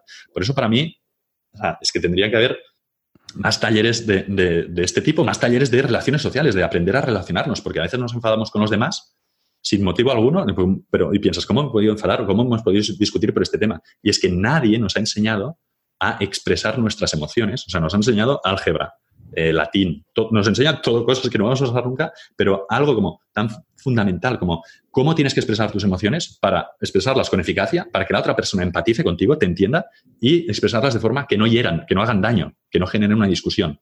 Todo esto nadie nos lo ha explicado. Y esto nos lo tendrían que explicar porque es que el impacto que tiene en nuestra vida es brutal. Mucho más que saber latín, que yo estudié latín en, en o saber matemáticas, muchísimo más. Sí, piensa la cantidad de años que dedicamos al aspecto profesional de nuestra vida, a prepararnos, eh, colegio, instituto, universidad, másteres, doctorados, hay cursos de esto y, además como que todo el mundo lo ve normal, pero luego cuando hablas de un taller para encontrar pareja y, se ve todavía que hay gente que a lo mejor lo mira mal y dice vaya, vaya loser o, vaya así, cuando es, todo lo contrario. es que una de las partes más importantes de tu vida es la más importante que hemos dicho que, te, que va a afectar más a tu felicidad el que tengas un gran trabajo y, le dedicamos, invertimos muy poco en ella, ¿no? Y además nadie, nadie nos ha enseñado, entonces tendría más sentido todavía invertir a tope en ella, ¿no? En, mejorarla, en trabajarla. Sí, es que la gente se cree que eso viene en el, ADN, ¿no? Y en el ADN, eh, o sea, solo viene si eres rubio o moreno, pero no viene mucho más, la verdad. Se cree que viene en el ADN y entonces por eso, si no lo tienes, es como que estás defectuoso. Eh, error. error. Bueno, quiero continuar hablando de, este tema, pero ya ir un poco transicionando hacia el marketing digital, ¿no? Y es que en, febrero de 2013 empiezas, ahí todavía estabas dando, talleres, y decides empezar un blog con un nombre muy curioso que a mí personalmente me hace mucha gracia, porque el blog se llamaba El hombre que no podía amar. De hecho, estoy, estoy, planteándome el titular esta, esta entrevista, entrevista con el hombre que no podía amar. Seguramente le pondremos otro título. Mejor, Ángel. este sería muy bueno, este sería muy bueno. Eh, cuéntanos, ¿por qué decides empezar este blog y sobre todo, por qué, por qué eliges este nombre? Pues mira, el blog, lo, decidí empezar un blog porque por aquel entonces me seguía, cada, cada, vez me gustaba más leer y aprender sobre psicología social y desarrollo personal en general. Yo, de hecho, no sé si la gente a lo mejor no lo conoce, pero hay un buscador de estudios que se llama eh, PubMed, que es donde todos los investigadores, todos los que hacen el doctorado van a buscar los estudios allí sobre qué hay sobre un tema, donde se compilan todos los estudios científicos. Yo me he pasado horas y horas y horas y horas buscando estudios relacionados con las relaciones sociales, con las habilidades sociales, con cómo conseguir ser más persuasivo, cómo esto, cómo superar nuestros miedos. He pasado un montón de horas buscando estudios y leyéndolos y eh, lo que ocurría es que, bueno, lo que ocurre, lo que sigue ocurriendo es que tengo muy mala memoria. Y esto es así, tengo una memoria espantosa y yo necesitaba un lugar donde ir ordenando todo aquello que iba aprendiendo. Todos esos estudios estaban bien, pero yo los quería trasladar a algo práctico y eh, creé un blog. Dije, bueno, pues voy a montar un, blog, que en aquel momento era un blog gratuito en WordPress, ¿no? wordpress.com, y voy a ir allí poniendo mis estudios y lo que voy aprendiendo y tal, pero para mí, o sea, esto era, lo hacía para mí, para tener un lugar donde, oye, eh, voy a consultar esto a ver si lo encuentro rápido. Y ese fue lo, o sea, con ese objetivo monté el blog. Y además, yo elegí ese nombre por dos motivos. El primero es porque creía que nunca nadie iba a encontrar ese blog. y, el, segundo es porque yo llegué a creer realmente que jamás sería capaz de mostrar mis emociones y empatizar con alguien. Y mucho menos querer a alguien. Eh, yo tenía un, un problema emocional. Ya te digo, esta, coraza me había construido durante tantos años de mi vida, todavía era tan fuerte, o sea, se estaba debilitando, pero todavía existía cierta coraza que me impedía mostrar mis emociones, me costaba, tenía que, luchar para mostrarlas y empatizar. Por ejemplo, yo recuerdo que, o sea, que no lloré cuando murió una de las personas más importantes en mi vida, que, era mi abuelo. Y, yo sentía mucha pena porque se hubiera, se hubiera muerto mi, abuelo. Pero no sabía si la sentía porque no la expresaba. Yo eh, creía que era un ser muy extraño. O sea, yo tendría que estar muy triste y muy apenado, pero no estoy llorando. O sea, todo el mundo estaba llorando y yo estaba... ¿Qué pasa, no? ¿Qué... me pasa? O sea, yo estaba triste, pero no lloraba y, decía, pues a lo mejor no estoy tan triste, a lo mejor realmente no puedo expresar estas emociones, no soy capaz de sentir estas emociones, no soy capaz de empatizar con la gente. Y por ahí viene el nombre, o sea, porque yo creía que eso me iba a acompañar toda mi vida. Cuando preparé la, entrevista estuve echando un vistazo a, aquella web porque hay por ahí una, página, creo que se llama archive.org o algo así, que te permite ver webs antiguas como estaban hace años, ¿no? Entonces estuve echando un vistazo a, esta página, que ahora está redirigida, y eh, viendo los posts que habías escrito, hubo uno que, que me enamoró, ¿no? Capturó mi atención, que era un post que se llamaba ¿Cómo pedir tus copas para que te pongan más?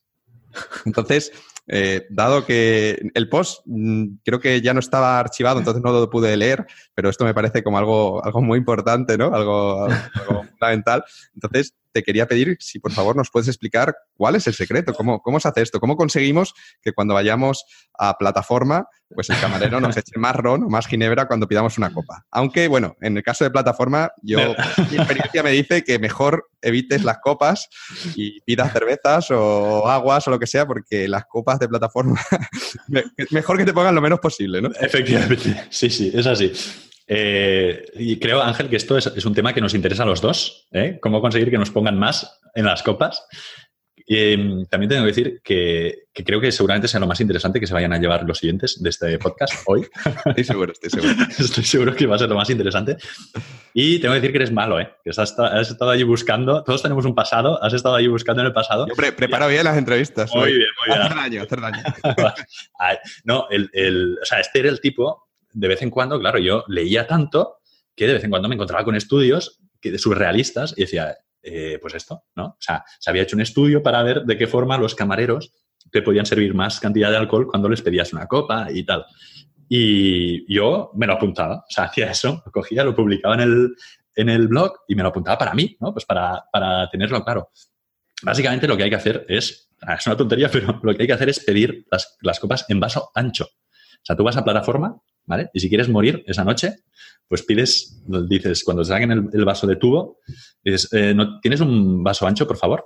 Y que te pongan un vaso ancho, porque entonces parece ser que nos cuesta más tomar una referencia de medida cuanto más ancho es el vaso, porque la gente usa la profundidad del líquido como eh, indicador de la cantidad de líquido que hay en el vaso. Tiene, sentido, tiene sentido.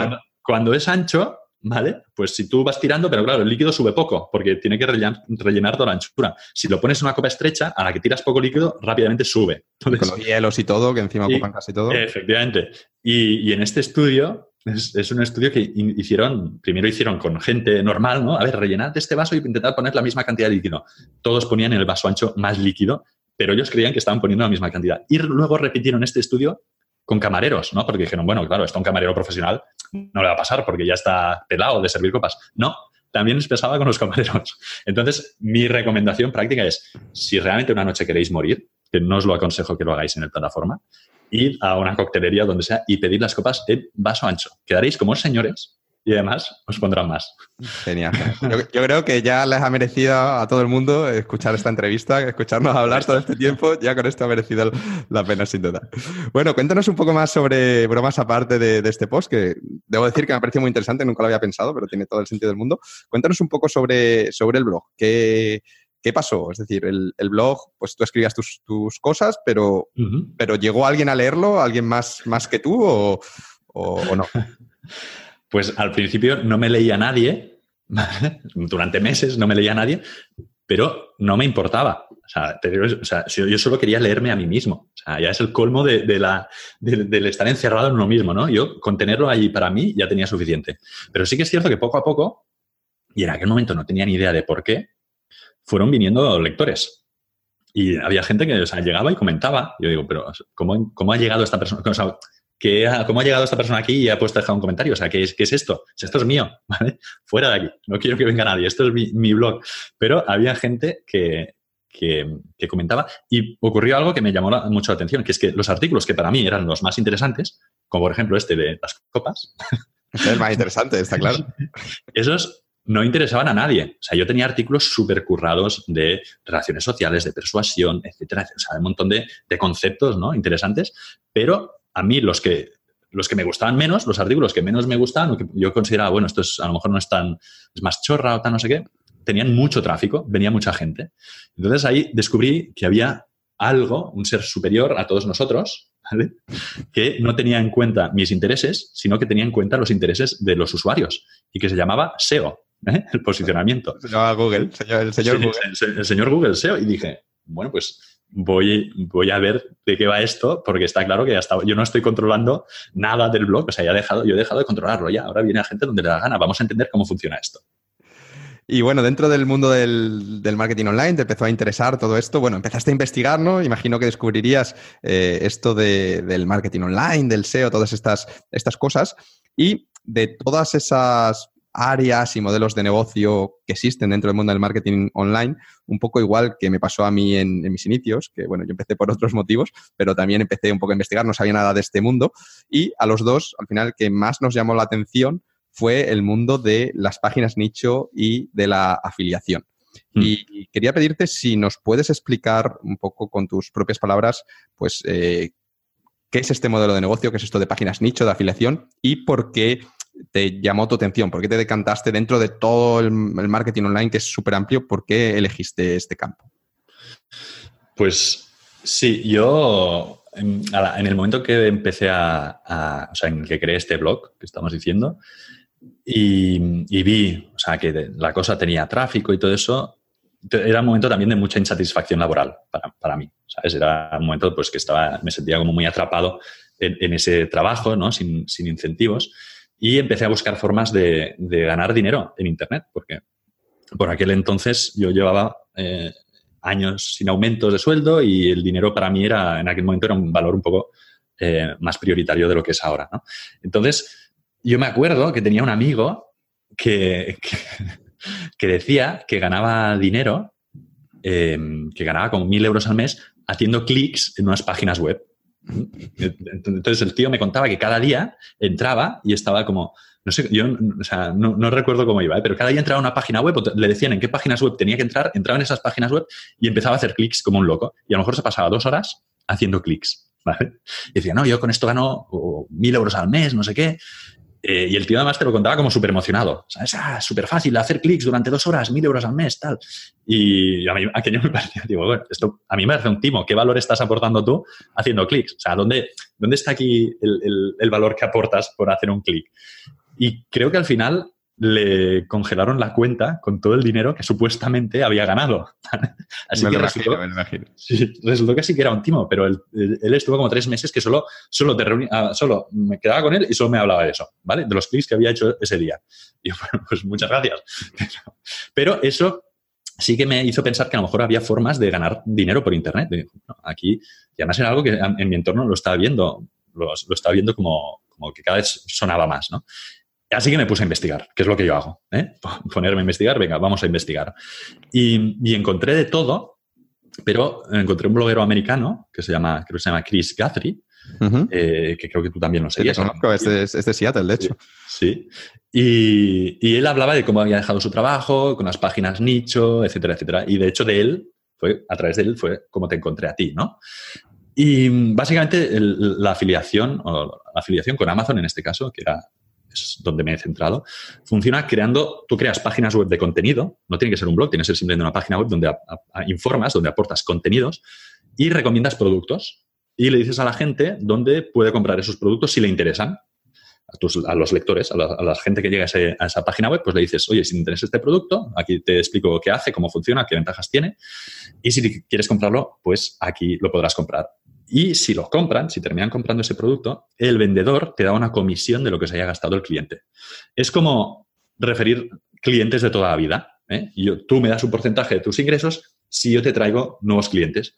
Pero en este caso, como es una página web, es en piloto automático. porque es la web la que hace el trabajo por mí. O sea, yo no tengo que estar allí enviándote, hablando con gente y enviándola. No, es la web la que lo hace todo, incluso mientras estás durmiendo, pues hay gente que va entrando en la web, va haciendo clic en esos enlaces, se va al vendedor y si compra el producto, tú te llevas una comisión. Así que este es el marketing de afiliación. En este caso con Amazon, la gente donde se va es a Amazon y si lo compra allí, Amazon te da una comisión. Entonces, por ejemplo, ahora que estamos hablando del podcast, eh, pues mm, podría yo montar una página de micrófonos, por ejemplo, ¿no? Y pongo distintos modelos de micrófonos en el que explico, pues mira, este micrófono es un micrófono de condensador, que es tal, tal cual, vale tanto dinero, me gusta mucho por esto, me gusta, a lo mejor subo un vídeo, ¿no? Mío explicando el micrófono para que la gente lo vea y pongo, bueno, y si, si te ha gustado este micrófono, pues aquí tienes el enlace para comprarlo en Amazon. Y ese sería como un enlace especial, ¿no? Que tiene como algo con un identificador de manera que si la persona hace clic y luego compra en Amazon ese micrófono o otras cosas, pues eh, Amazon me dice muchas gracias y me paga. Que para Amazon está muy bien porque a diferencia de la publicidad, que la pagas tanto si funciona como si no, digamos en mm. este caso solo te va a pagar si realmente le generas un cliente, si no, pues no, no, te paga nada. Efectivamente. un poco esa es la idea, ¿no? Esa es la idea, totalmente. De hecho, me has dado una idea. Voy a montar una página de micros. dime, dime. ¿Y por qué te, llamó la atención ese modelo de negocio en vez, yo qué sé, de otras cosas, de un e-commerce, que seguro que también es algo que, descubrirías buscando, ¿no? Una tienda online normal. Pues me, llamó la atención, en primer lugar, porque fue algo que no me pareció un timo. O sea, tú cuando te pones a buscar formas de ganar dinero online. Como el de los clics de tu amigo. De los clics, efectivamente. Fue lo primero. Dije, esto tiene más sentido, un poco más sentido que lo de los clics, ¿no? O lo de rellenar encuestas, ¿no? Allí rellenas 100 encuestas y ganas 50 euros. O sea, todo aquello me parecía espantoso. Digo, me parecía un timo directamente. Y esto, a lo mejor, como tenía sentido, ¿no? O sea, es como referir clientes, pero online. Bueno, pues tiene sentido, la gente paga por referir por, por, tener más clientes. Entonces, a mí me, dio, me, pareció que tenía sentido y me pareció que la barrera de entrada era muy baja. O sea, un e-commerce, tú al final tienes que eh, gestionar un stock. Eh, si es un e-commerce clásico, tienes que ocuparte de las devoluciones, tienes que bueno, encontrar un producto. Eh, o sea, un montón de complejidades. Un e-commerce pues, puede tener una rentabilidad muy, muy grande, pero es muy difícil de eh, montarlo, tardas mucho tiempo y tienes que invertir en un stock, etcétera, etcétera. Existen otros modelos donde no hay que invertir con stock, pero en principio es más complejo. Esto era como muy sencillo. ¿eh? Una página web donde hablas de productos, donde recomiendas productos y hasta esperas conseguir tráfico y no tienes que hacer nada más, ni te ocupas de los envíos, ni del stock, ni de las devoluciones, ni de nada. Todo eso se ocupa el vendedor, en este caso Amazon. Entonces me pareció como muy sencillo. Dije, bueno, vamos a probar, a ver qué pasa, a ver si lo consigo. A mí me llama la atención exactamente por el mismo motivo, ¿no? Eh, como tú dices, primero descarté las cosas así un poco turbias, pero claro, yo veía un e-commerce y decía, hostia, esto es, muy, esto es muy complicado. Tengo que, yo trabajando en ese momento que estaba trabajando en Microsoft, ¿no? Decía, ¿cómo voy a andar con cajas ahí mandando pedidos? No, no, no, no puedo, no, no me da tiempo. Mientras que esto, como que, que, lo veía más factible, ¿no? Digo, bueno, pues montar una página web, no tengo ni idea, pero puedo aprender. Eh, Crear contenido sobre micrófonos, pues no, no tengo ni idea, pero pero puedo aprender. Puedo aprender. leerme unas reviews o irme a pedirlos por Amazon y verlos y luego escribir. Eso puedo hacerlo, ¿no? Entonces lo veía. Lo que hace mucha gente. Y compatible con, tener un trabajo, mientras que lo otro lo veía como mucho, mucho lío, ¿no? Mucho lío. Yo, Ángel, lo, o sea, yo recuerdo, yo tuve una novia japonesa que, que ya tenía una especie de e-commerce. O sea, tenía un e-commerce que lo enviaba, enviaba productos de Japón, de Corea a Japón, creo, y ella tenía un e-commerce eh, con stock, que el stock lo guardaba su amiga, o sea, su, amiga, tenía una amiga en Corea que tenía una habitación solo con el stock de, mi novia, que tenían unos, se mentían, o sea, se enfadaban y todo eso, ¿no? Porque claro, tenías allí una habitación toda ocupada con cajas. Y yo recuerdo que, que mi novia se tenía que levantar, o sea, a lo mejor la llamaban a las 3 de madrugada y tenía que coger el teléfono porque era una devolución o un cliente no sé qué, o se tenía que levantar a las 5 para gestionar no sé cuántos.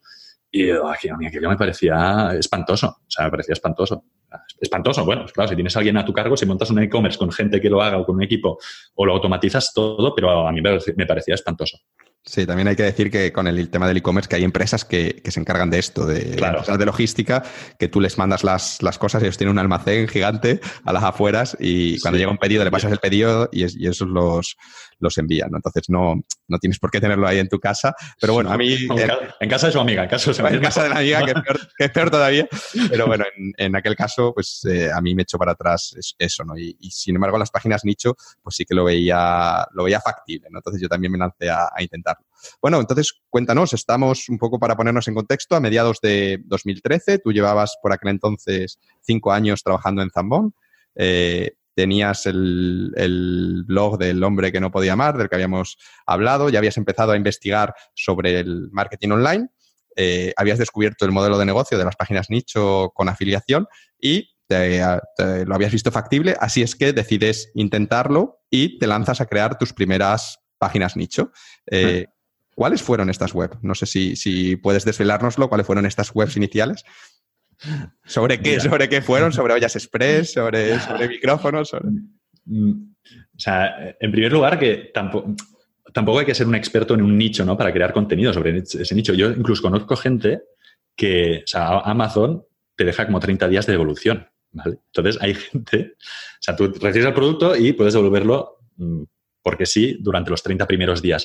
Y yo conozco gente que lo que hace es pide productos, ¿no? Micros. O sea, es como si tú pides cinco micros, los pruebas los cinco durante una semana y los devuelves a Amazon. Entonces ya los has probado, ya tienes contenido como para hacer una review. O sea, esto de Amazon es para gente que quiere hablar de cosas, es maravilloso porque las puedes probar sin tener que pagar por ellas.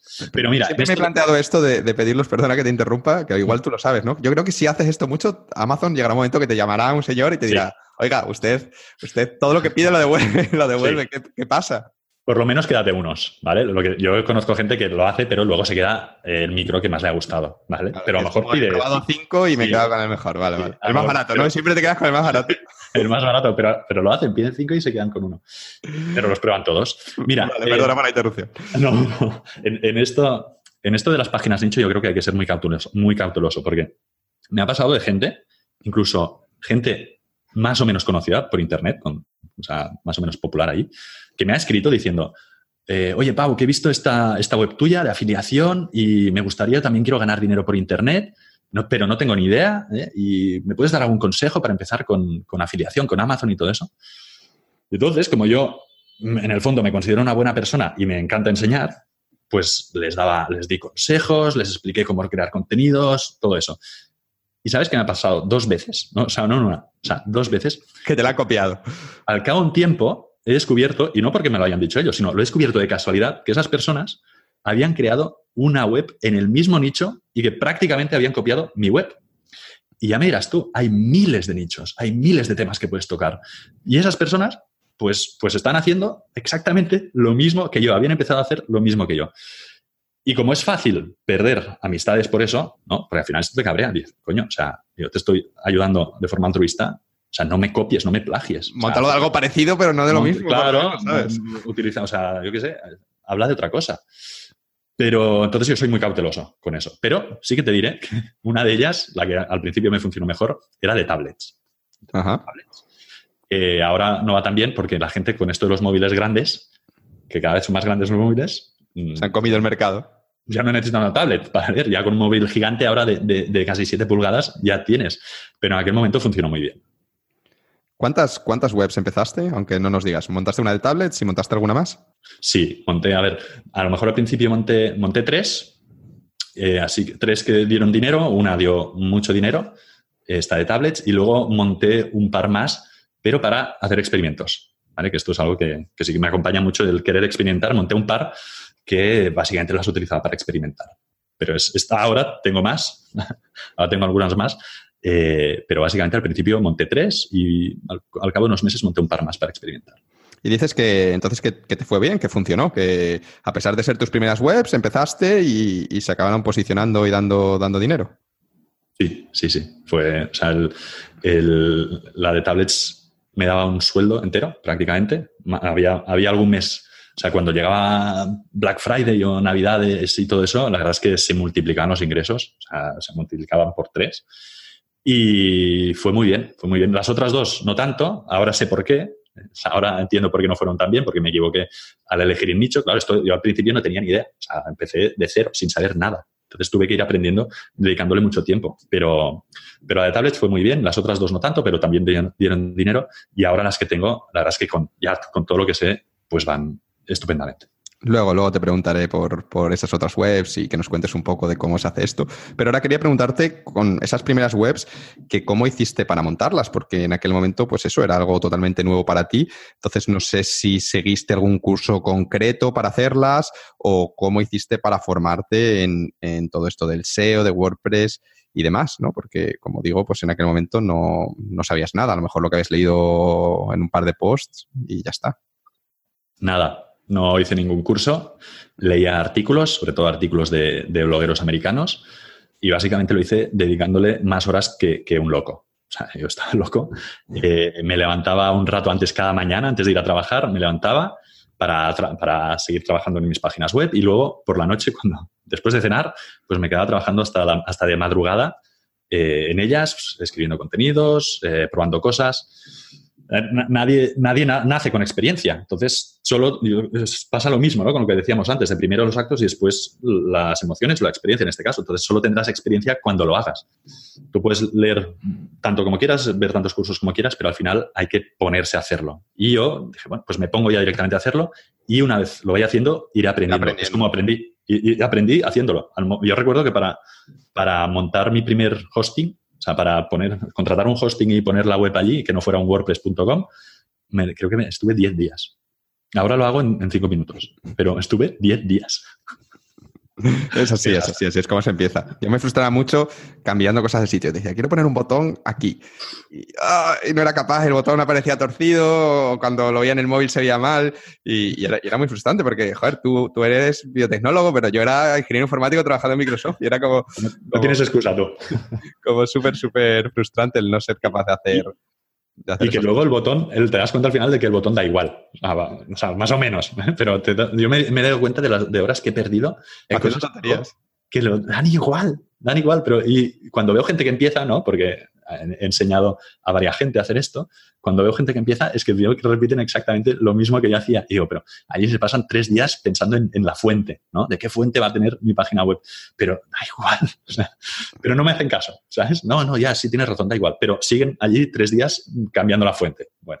Totalmente, totalmente. Quiero remarcar lo que, lo que has comentado, ¿no? De aprender haciendo, porque yo creo que esto es muy, muy importante, ¿no? Eh, al final, el conocimiento abstracto como que no sirve de nada, ¿no? Como que necesitas tener algo para aprender de verdad, tener algo como aplicarlo. Es decir, si tú lees sobre SEO, eh, que es posicionamiento web en Google, mm, sí, pues almacenas esa información y, y, no te sirve de mucho, ¿no? Realmente como vas a aprender es, si tienes una página web en la que esas cosas que vas leyendo las vas aplicando. Y además es mucho más divertido, es mucho mejor aprender así, ¿no? Por eso yo siempre recomiendo, recomiendo aprender haciendo, es decir, tener un proyecto y, puedes tomártelo como una prueba, es decir, mira, este proyecto lo voy a utilizar solo para, probar cosas. En mi caso yo hice eso, el, proyecto que al final me fue bien era un proyecto que decía, este proyecto lo voy a, lo voy a, tener para probar cosas. Y además fue un proyecto que, eso, iba a Fiverr y decía, voy a meterle 50.000 enlaces de no sé qué por 5 dólares.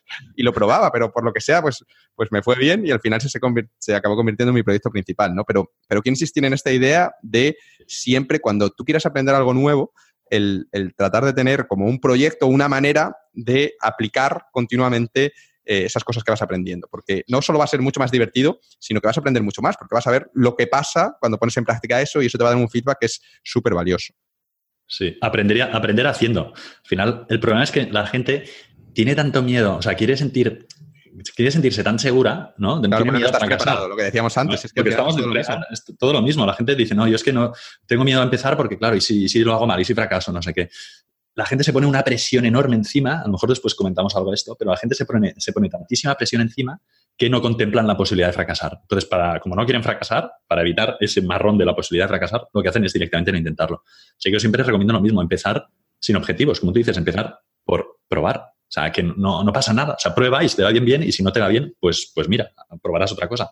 Pero se aprende haciendo. Yo, de hecho, o sea, es que estuve a punto de tirar la toalla varias veces con esto de las páginas de las páginas eh, de afiliación, porque al principio no ganaba dinero y allí veía a los bloggers o te veía a ti ganando dinero y yo decía, bueno, pues esto a, mí no me funciona o a lo mejor es que es un timo. Pero eh, yo seguía, o sea, al final me gusta mucho experimentar y soy digo, muy científico con el, con el método y al final funcionó. pero vamos, o sea, tampoco me, estresaba porque no funcionara. Lo, lo vivía como esto, como vamos a intentarlo a ver qué ocurre. Y esas páginas, esas tres páginas que empezaste, más allá de las, esas dos extra que creaste de prueba, las tres originales, ¿siguen funcionando a día de hoy, que han pasado seis años? Sí, siguen funcionando. ¿Siguen eh, dando dinero? Sí, la Erable sigue dando bastante dinero, bastante dinero. Y menos cada vez por esto, porque, porque malditos móviles eh, grandes. O sea, yo tengo un móvil grande y me, odio a mí mismo por haber comprado un móvil grande. Pero has comprado una. Tendrías que montar una web de móviles grandes.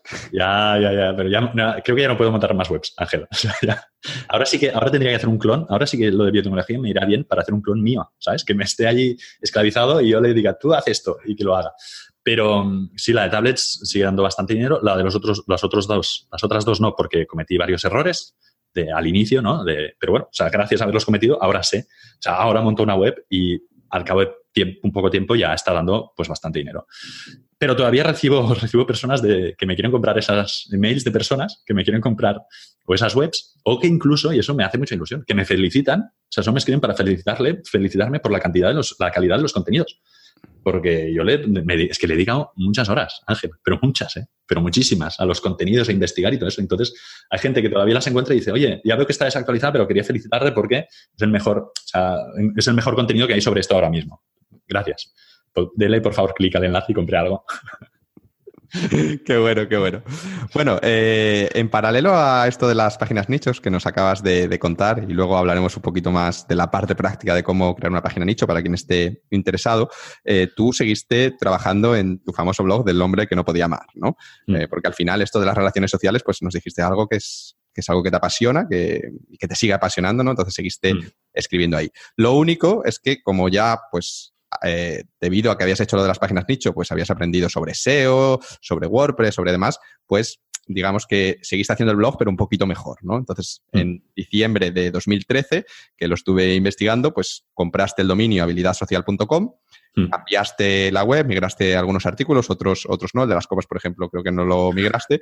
Eh, le diste un lavado de cara a nivel de diseño, ya con un diseño más bonito, más trabajado, y seguiste publicando artículos, pero ya más centrado, como artículos más serios, más, más científicos y centrados sobre todo en las relaciones sociales. Y quería hmm. preguntarte por, por este proyecto, ¿no? Por habilidad social, que cómo fue evolucionando a raíz de ese, de ese cambio y de estos nuevos conocimientos de marketing que aplicaste? ¿Fue, fue creciendo? ¿Notaste un, crecimiento mucho más grande a raíz de esos cambios o cómo, cómo fue la cosa? Sí, sí, sí. O sea, creció mucho habilidad social. De, hecho, creció demasiado. ahora mismo acabo, me he pasado una semana migrando de servidor porque la empresa de hosting que en la que tenía la web ya no, me decía que ya no cabía, o sea, que, ya, que no podía dar abasto. Entonces me he pasado un VPS, que ya veremos, aún estoy ahí peleándome. Pero bueno, sí, o sea, habilidad social a, raíz de los cambios creció. Em, yo también le di otro enfoque, empecé a darle otro enfoque, no tan para mí, ¿no? O sea, es que el hombre que no podía amar era para mí. Entonces empecé a darle un enfoque más para la gente. El lector, claro. El lector, para lo que la gente quería. Y allí empezó a crecer mucho. Y yo creo que el motivo, o sea, el motivo del que me haya ido tan bien es que, es que no me puse objetivos. Y esto es algo que me gustaría estresar, o sea, me gustaría hacer eh, hincapié porque yo lo hacía aquello porque me gustaba. Yo disfruto, yo disfruto haciendo un artículo, escribiendo un artículo, investigando y poniendo allí un artículo, pues toda la información de la forma más práctica que pueda sobre un tema. Disfruto. Y lo que veo es que, que ahora la gente se pone demasiada presión. ¿Eh? Ahora la gente que quiere tener un blog, pues eh, no sé, se suscribe al blog de, alguien que te va a enseñar a crear una web o un blog, ¿no? Y lo que te dice es, eh, bueno, tú tienes que marcarte tus objetivos, ¿no? Márcate tus objetivos y tal. Y dentro de tres meses deberías estar facturando tal y crea tu, tu infoproducto y haz no sé qué y haz no sé cuánto. Entonces, yo no hice nada de eso. No hice absolutamente nada de eso. Yo lo hice no por no es que no me marqué ningún objetivo. Entonces, ¿qué ocurre? Que cuando te marcas objetivos, la gente vive con presión. ¿vale? Porque tener un objetivo puede estar bien, pero claro, un objetivo lo que te marca es la posibilidad de conseguirlo, que eso está bien, y la posibilidad de fracasar, que eso es algo de lo que nadie te habla, ¿no? En estos, cuando te venden estos cursos, ¿no? Nadie te dice, bueno, tú puedes hacer todo eso, pero a lo mejor mm, fracasas y no, y no ves un, euro. Y eso la gente, yo lo que he visto por mi experiencia, porque ya llevo un tiempo con esto, eh, le, le añade muchísima presión. Y yo creo que en mi caso el secreto del éxito fue en hacer las cosas sin presión. Yo tenía mi trabajo, yo ganaba dinero con mi trabajo, aunque no fuera el señor, el hombre más feliz del mundo, y esto lo hacía de forma paralela. Entonces, ni me metía presiones ni nada. Yo quería que fueran la mejor fuente de información sobre ese tema. Y ya está, esa era mi única aspiración en aquel momento. Yo con Vivir al Máximo un poco me pasó lo mismo, ¿no? Que yo lo empecé también sin, un objetivo claro de, vender nada ni, nada. Simplemente yo dije, voy a escribir dos artículos a la semana porque quiero obligarme, pero sé que si no, no lo voy a hacer, que sean lo mejor posibles y que aporten el mayor valor posible. Y ya está. Ese era mi, mi único objetivo. Estuve así hasta, hasta que me planteé el vender algo. Creo que pasó un año publicando, pues eso, todas mm, dos veces por semana. dos, sí, dos veces publicadas. Y al final yo creo que eso, eso es lo que tú dices, te quita presión porque solo te centras en el contenido, que al final es, es el corazón de, un blog, ¿no? El contenido.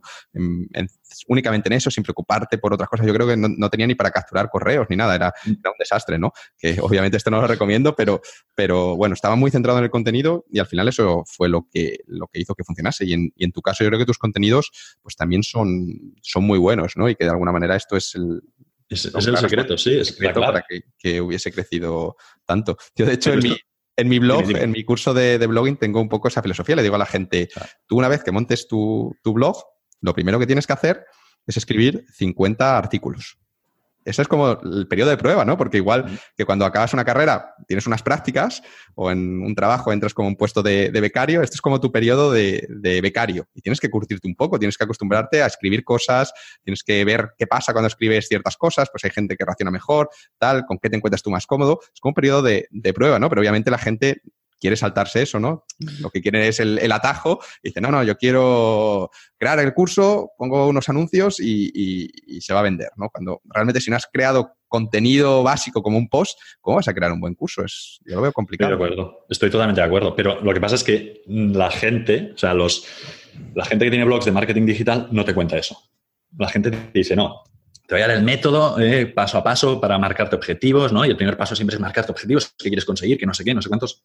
Y yo lo que me he fijado con el tiempo es que la mayoría de blogueros que tienen éxito en esto, eh, tú, yo, eh, otras personas que han tenido éxito, empezaron sin objetivos. O sea, empezaron, y de hecho, es lo que tú decías, que tú te vas a Wayback eh, a archive.org y puedes ver las webs al principio cómo eran.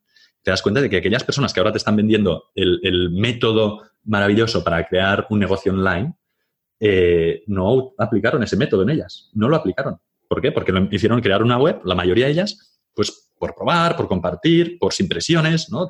como, tú y yo hemos empezado. Pero ahora, claro, para venderte tienen que vender el método. Pero ellas no empezaron así. Y, de hecho, hay algunos de, estas, algunos de estos blogueros que si tú vas a archive.org e intentas mirar su página web, está bloqueada. O sea, no quieren que la gente vea cómo empezaron no te deja verla. Mm, eso no, sabía que se podía bloquear.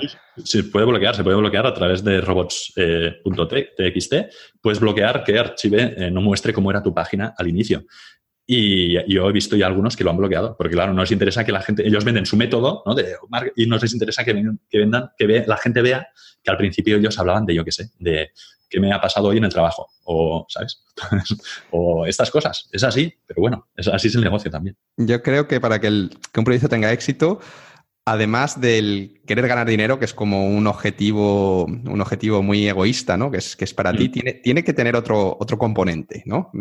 Más allá del ganar dinero. Pues yo que sé, me gusta, quiero compartir, quiero ayudar, eh, no sé, pero, pero pienso que si el objetivo es solo ganar dinero y además lo quiero ganar lo más rápido posible, que es imposible que eso vaya bien, porque no, porque te vas a frustrar, porque a la que lleguen las dificultades, a la que veas que no estás ganando el dinero que querías estar ganando en ese momento, te vas a cabrear. Entonces, yo siempre, siempre digo que es mejor marcarse valores en lugar de objetivos. O sea, eh, los valores, o sea, yo, mi, valor no es el, ahora mismo mi principal valor no es el económico. El problema es que la gente no sabe cuáles son sus valores. O sea, muy poca gente hace el ejercicio de cuáles son mis cinco principales valores. ¿eh? ¿Cuáles son los, aquellos valores que quiero que dirijan mi vida, que, que, me guíen, que me den luz en la vida? Pues el primero para mí es la libertad, ¿vale? Por decir algo, eh, que lo es, pero el primero es la libertad. Eh, luego puede ser la familia, pero la gente no hace este ejercicio de cuáles, definir cuáles son sus valores. Porque, y lo único que hace es marcarse objetivos, ¿no? Quiero, dentro de tres meses quiero estar ganando tanto. Si tú, en lugar de hacer las cosas marcándote objetivos, las haces marcándote valores, es decir, yo lo que quiero es compartir, ¿vale? Lo que quiero es eh, enseñar. no te marcarás objetivos que te van a poner presión. Simplemente dirás, vale, ¿qué tengo que hacer hoy? ¿No? Porque la gente me dice, ya, Pau, pero es que entonces sin objetivos no sabes qué tienes que hacer. No, eso, es mentira. O sea, ¿qué tengo que hacer hoy para ser congruente con mis valores? ¿Eh? ¿Qué tengo que hacer hoy para ser más libre? ¿Qué tengo que hacer hoy para ser, para compartir más? Y una vez tú te guías por valores y dejas de marcarte objetivos, desaparece la posibilidad de eh, fracasar en ellos. ¿eh? Porque si no tienes objetivos, nunca vas a fracasar. Y esto, cuando lleguen los momentos duros que llegarán, lo que va a hacer es que no te va a desanimar. Porque claro, tú tenías el objetivo de dejar el trabajo en un año y todavía estás allí en la oficina machacándote, no lo has hecho, pues te enfadas, te deprimes. Si, si te marcas valores, esto no te va a ocurrir. Y además los objetivos tienen una jugada muy cabrona, que es que la gente se compromete demasiado con los objetivos. Hay gente que dice, no, yo, es que cuando llegue a los 40 años, ¿eh? un típico chaval que trabaja, entra a trabajar en una oficina, en una multinacional, dice, no, yo a los 40 años quiero ser, quiero ser directivo. ¿eh? Y ese es mi objetivo. Muy bien, a lo mejor a los 40 años consigue ser directivo, pero a lo mejor esa persona ha sufrido mm, dos ataques al corazón, se ha divorciado y, se, ha, quedado calvo del estrés. Entonces los objetivos a veces te comprometen tanto con ellos que serás capaz de renunciar a un montón de cosas súper importantes en tu vida por conseguir esos objetivos. Y eso es muy malo, porque las otras cosas son muy importantes también en tu vida. Entonces yo por eso siempre digo a la gente que me pide consejo cuando empieza, le digo, oye, no te marques objetivos. Tú hazlo por, disfrutar del camino. Disfruta del camino, disfruta del proceso. No veas la meta. Tú lo que tienes que hacer es vivir el proceso, el camino, como la recompensa. Sí, sí, es, importante, es importante esto que has, que has comentado.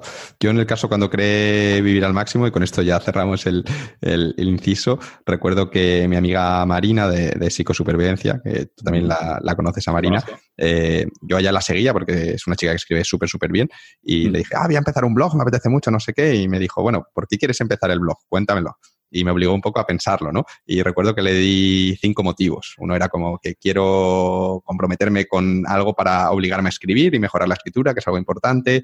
Quiero compartir cosas y ayudar a, la gente. Quiero conocer a más gente que piense como yo. Y, también al final creo que puse, pues a lo mejor en el futuro esto puede llegar a ser algo que me dé dinero, que me ayude, ¿no? Pero eso era como una de las patas y además que estaba como súper, súper indefinida. Y eran objetivos, pues eso, lo que tú dices, ¿no? Compartir, eh, aprender a escribir. En este caso no son, bueno, mm, no son objetivos, sí, eran como mm. valores, poco, no sé si los llamaría valores, pero sí, eran como valores, motivos, por los que yo quería hacer esto y, que, yo no dije, como quiero montar el blog porque quiero tener mil visitas en tanto tiempo, quiero ganar tanto dinero, eso como... No, eso es un objetivo. Motivos por los que me apetece empezar este proyecto. Correcto. O sea, te guiaste por, tus valores. o sea, esos son valores. Compartir es un valor. lo que quería es compartir. Sí, sí. Me, parece. Y, el ganar dinero es una consecuencia. Es que no tiene que ser un objetivo el ganar dinero. Tiene que ser una consecuencia de todo eso. Yo estoy abierto a las consecuencias.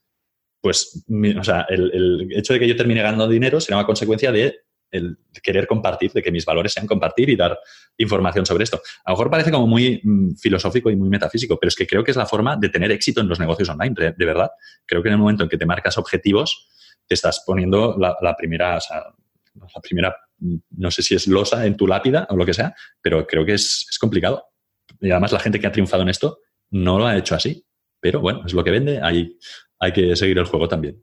En, tu caso, en el caso de, habilidad social, que bueno, yo te he seguido desde, desde los inicios, porque recuerdo que nos intercambiamos mensajes. De hecho, estaba mirando los emails que nos habíamos escrito y había uno que me decías, el, ah, no sé qué del hosting de habilidad social no me funciona, ¿no? Entonces, yo he, visto, he visto la evolución del proyecto desde finales de 2013 hasta, hasta ahora. Y una de las cosas que, me más, que más me ha llamado la, atención es justamente lo que decíamos antes, que pasaba el tiempo, cada vez tenías más tráfico, más tráfico, más tráfico y, no vendías nada. De hecho, yo creo que el, blog no solo no te generaba dinero, a lo mejor te daría algo de afiliados, de algún enlace a libros o algo así que pondrías, pero que eso no da, ni un duro. Yo creo que el, blog era deficitario, que te hacía perder dinero y tú seguías ahí publicando cosas y publicando cosas, ¿no? Y quería preguntarte que, que por qué, ¿vale? Porque, ¿vale? Está bien lo de no tener, no tener objetivos, que no te hubieses marcado como objetivo el vender nada, pero, joder, en este caso como que, iba creciendo y, demás y no, no, imagino que la gente incluso te pediría, oye, crea un curso, véndeme algo, ¿no? Sí, sí. Había gente que me escribía. Decía, ¿Por qué tardaste tanto? Por favor, eh, ¿tienes algo? ¿Tienes un libro? ¿Tienes un curso? ¿Tienes algo? Por favor. Y yo no, no tengo nada. O sea, yo lo que voy es escribiendo contenidos. O sea, tardé tardé tanto porque, por, en, en primer lugar, porque me gustaba lo que hacía. O sea, yo disfrutaba haciéndolo y el dinero en aquel momento no era un valor súper importante en mi vida, era un valor secundario. Yo ya tenía mi sueldo y además satisfacía ese, ese valor con, o pretendía satisfacerlo con las páginas de afiliación. ¿vale? A mí lo que me han dado las páginas de afiliación es tranquilidad para poder hacer mm, mi proyecto personal o mis proyectos personales a mi ritmo, sin presiones, sin estresarme, sin tener que correr para lanzar un curso o estas cosas. Esto es lo que me daban las páginas de afiliación, de afiliación, que al final era una página allí anónima, tú pones contenidos y te van dando dinero. Entonces no tenía esta necesidad de ya ganar dinero, ¿no? Porque no tengo trabajo o porque sí, era deficitario, era deficitario el blog, pero, pero no tenía ninguna prisa, no tenía ninguna prisa hasta que al final dije, bueno, eh, si me lo pide tanta gente, pues algo tendría que hacer. Y, bueno, sí, hice el curso. Sí, en febrero de 2016 creo que es cuando lo lanzaste, lanzaste tu primer producto sobre habilidades sociales, obviamente, que es de lo que hablas en el blog. Y este primer producto es un videocurso que se llama Libera tu carisma. Y bueno, ¿nos podrías contar un poco en qué consiste este curso, a quién va dirigido, qué objetivo tiene, o, es decir, con qué puede ayudar a la gente que lo compre, etcétera?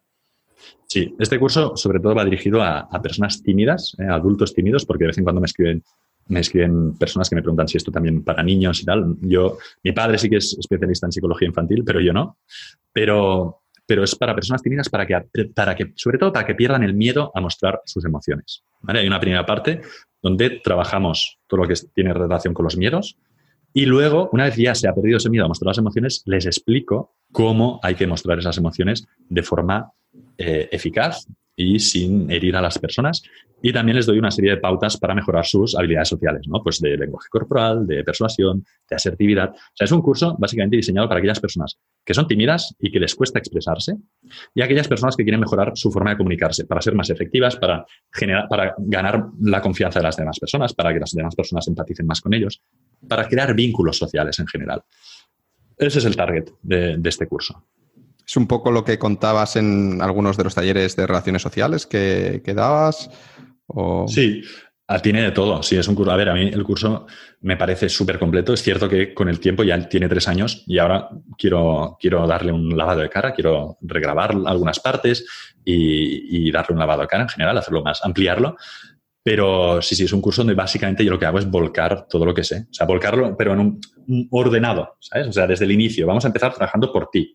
Vamos a empezar trabajando tu parte interna y luego terminaremos trabajando tu parte externa a nivel de relaciones sociales. Sí, claro, en un taller, yo cuando daba un taller no podía contar todo esto. yo contaba una parte, ¿no? Yo tenía un taller, por ejemplo, dentro de las habilidades sociales, que era de solo basado en perder el miedo. O no perderlo, porque insisto, no se pierde, pero en superar esos miedos. Luego tenía un taller de solo de persuasión. Era un taller solo de persuasión. Claro, en el curso está todo. ¿Y cómo fue tu, experiencia creándolo? Porque era la primera vez que creabas un curso de, estos, que siempre es como un, bueno, es algo, algo diferente y es un, gran paso, ¿no? Porque además tienes que vender y demás. Entonces, ¿nos podías contar un poco cómo fue esa experiencia, tanto, tanto de la parte tuya de, de crearla, configurarlo, grabar los vídeos y demás, hasta la parte más psicológica de decir, voy a vender por primera vez a una audiencia que no está acostumbrada a esto, que normalmente la gente te, insulta, hay gente que se cabrea, que te llama estafador, ¿qué? ¿Me quieres cobrar 100 euros? ¿Qué, es lo que me gasto en una noche de cena y de copas por un curso de 15 horas de vídeo en el que vuelcas todo tu conocimiento? Eres un sinvergüenza, ¿no? Sí. A ver, la acogida fue muy buena en general. La, acogida, la verdad es que la, gente, yo, a mí me sorprendió, no, no, o sea, no esperaba, tampoco tenía expectativas ¿eh? en cuanto a ventas, pero la, acogida cuando lancé el curso fue muy buena porque había gente que ya llevaba tiempo esperándolo. Pero si yo para montar una web en un hosting me tiro 10 días, Ángel, pues imagínate lo que tardé en grabar el curso. O sea, lo de hacer el curso fue, yo recuerdo que fue un infierno. O sea, un infierno. Y ahora que estoy haciendo otro, precisamente, está volviendo a ser otro infierno. Es decir, repito otra vez eh, mis malos hábitos en cuanto a grabar cursos.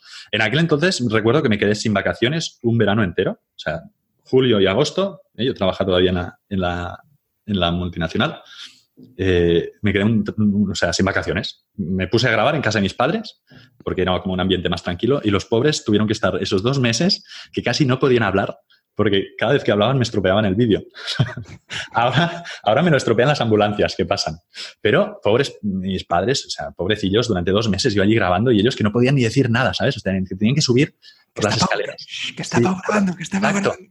Tenían que subir por las escaleras de, la casa de Stoikov porque no podían usar el ascensor porque hacía ruido.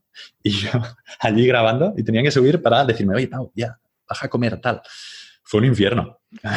Pero bueno, luego, al final salió bien, ¿no? Pero salió, sí, al final luego, claro, es algo que tienes y que, sobre todo yo creo, a mí me gusta hacer cosas de las que luego me puedo sentir orgulloso. Por eso me, o sea, estoy tanto tiempo haciéndolas. Pero bueno, sí, aunque ahora mejoraría algunas cosas, o sea, he estado como bastante tiempo sintiéndome orgulloso del curso.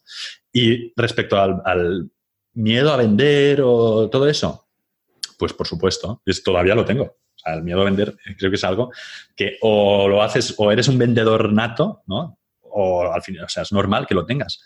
Y, no recibí insultos, pero sí que me escribió gente, gente diciéndome, ah, ves, yo ya sabía que al final me ibas a intentar vender algo. Bueno, pues está muy bien. O sea, yo, siempre les digo lo mismo, es que tú eres libre de comprarlo o no. O sea, yo no te obligo.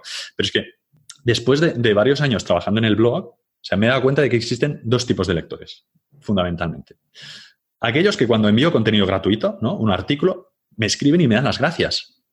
Oh, gracias, me ha parecido muy interesante tu artículo, no sé qué. Y aquellos que cuando envío contenido gratuito nunca dicen nada, nunca te dan las gracias, pero en cambio sí que dedican su tiempo en escribirte para quejarse cuando les llega un contenido de pago. O sea, nunca te han dicho gracias por el contenido gratuito, pero cuando les envías, oye, esto a lo mejor te interesa y vale tanto, entonces se quejan.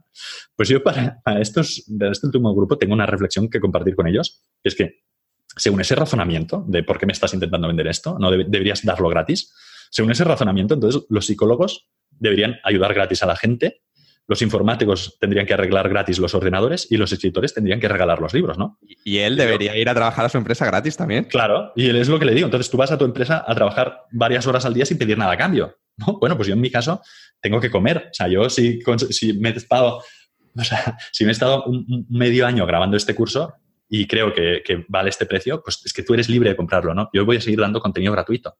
Pero claro, es que no lo sé muy bien. Yo creo que es no, no lo entiendo. O sea, es un fenómeno, hay que hacer unos estudios científicos. hay que hacer un estudio ahí porque no entiendo, Ángel. Yo siempre con, con, mi amigo Javi Pastor, siempre bromeamos, ¿no? Él dice que va a escribir un libro que se llame Sabía que me ibas a vender, ¿no? Porque dice que siempre que hace un webinar de venta, incluso lo que sea, en el que ha explicado, dice, en este vídeo te voy a explicar un curso que te voy a vender.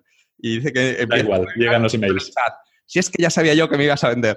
Y, la gente insultándole, pero ¿qué haces aquí? Si es un webinar de preguntas y respuestas, es un webinar de presentación, ¿no? Pero siempre hay uno como que dice esto. Entonces, vas a escribir el libro, este de sabía que me ibas a vender y yo seré, haré el prólogo. Entonces te, pues mandaremos, una copia cuando... Por favor, por favor.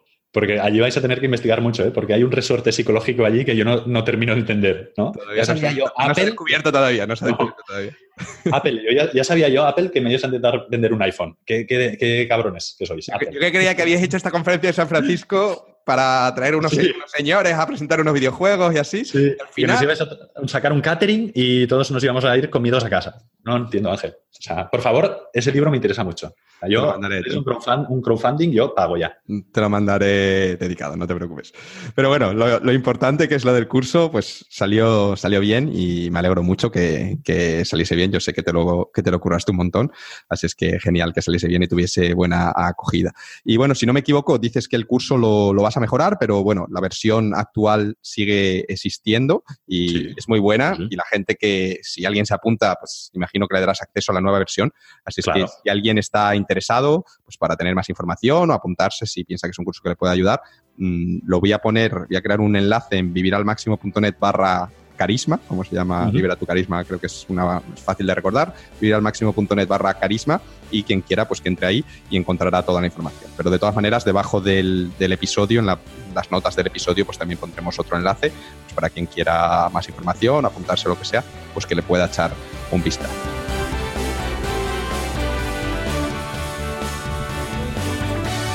Hola, hola, Ángela habla otra vez.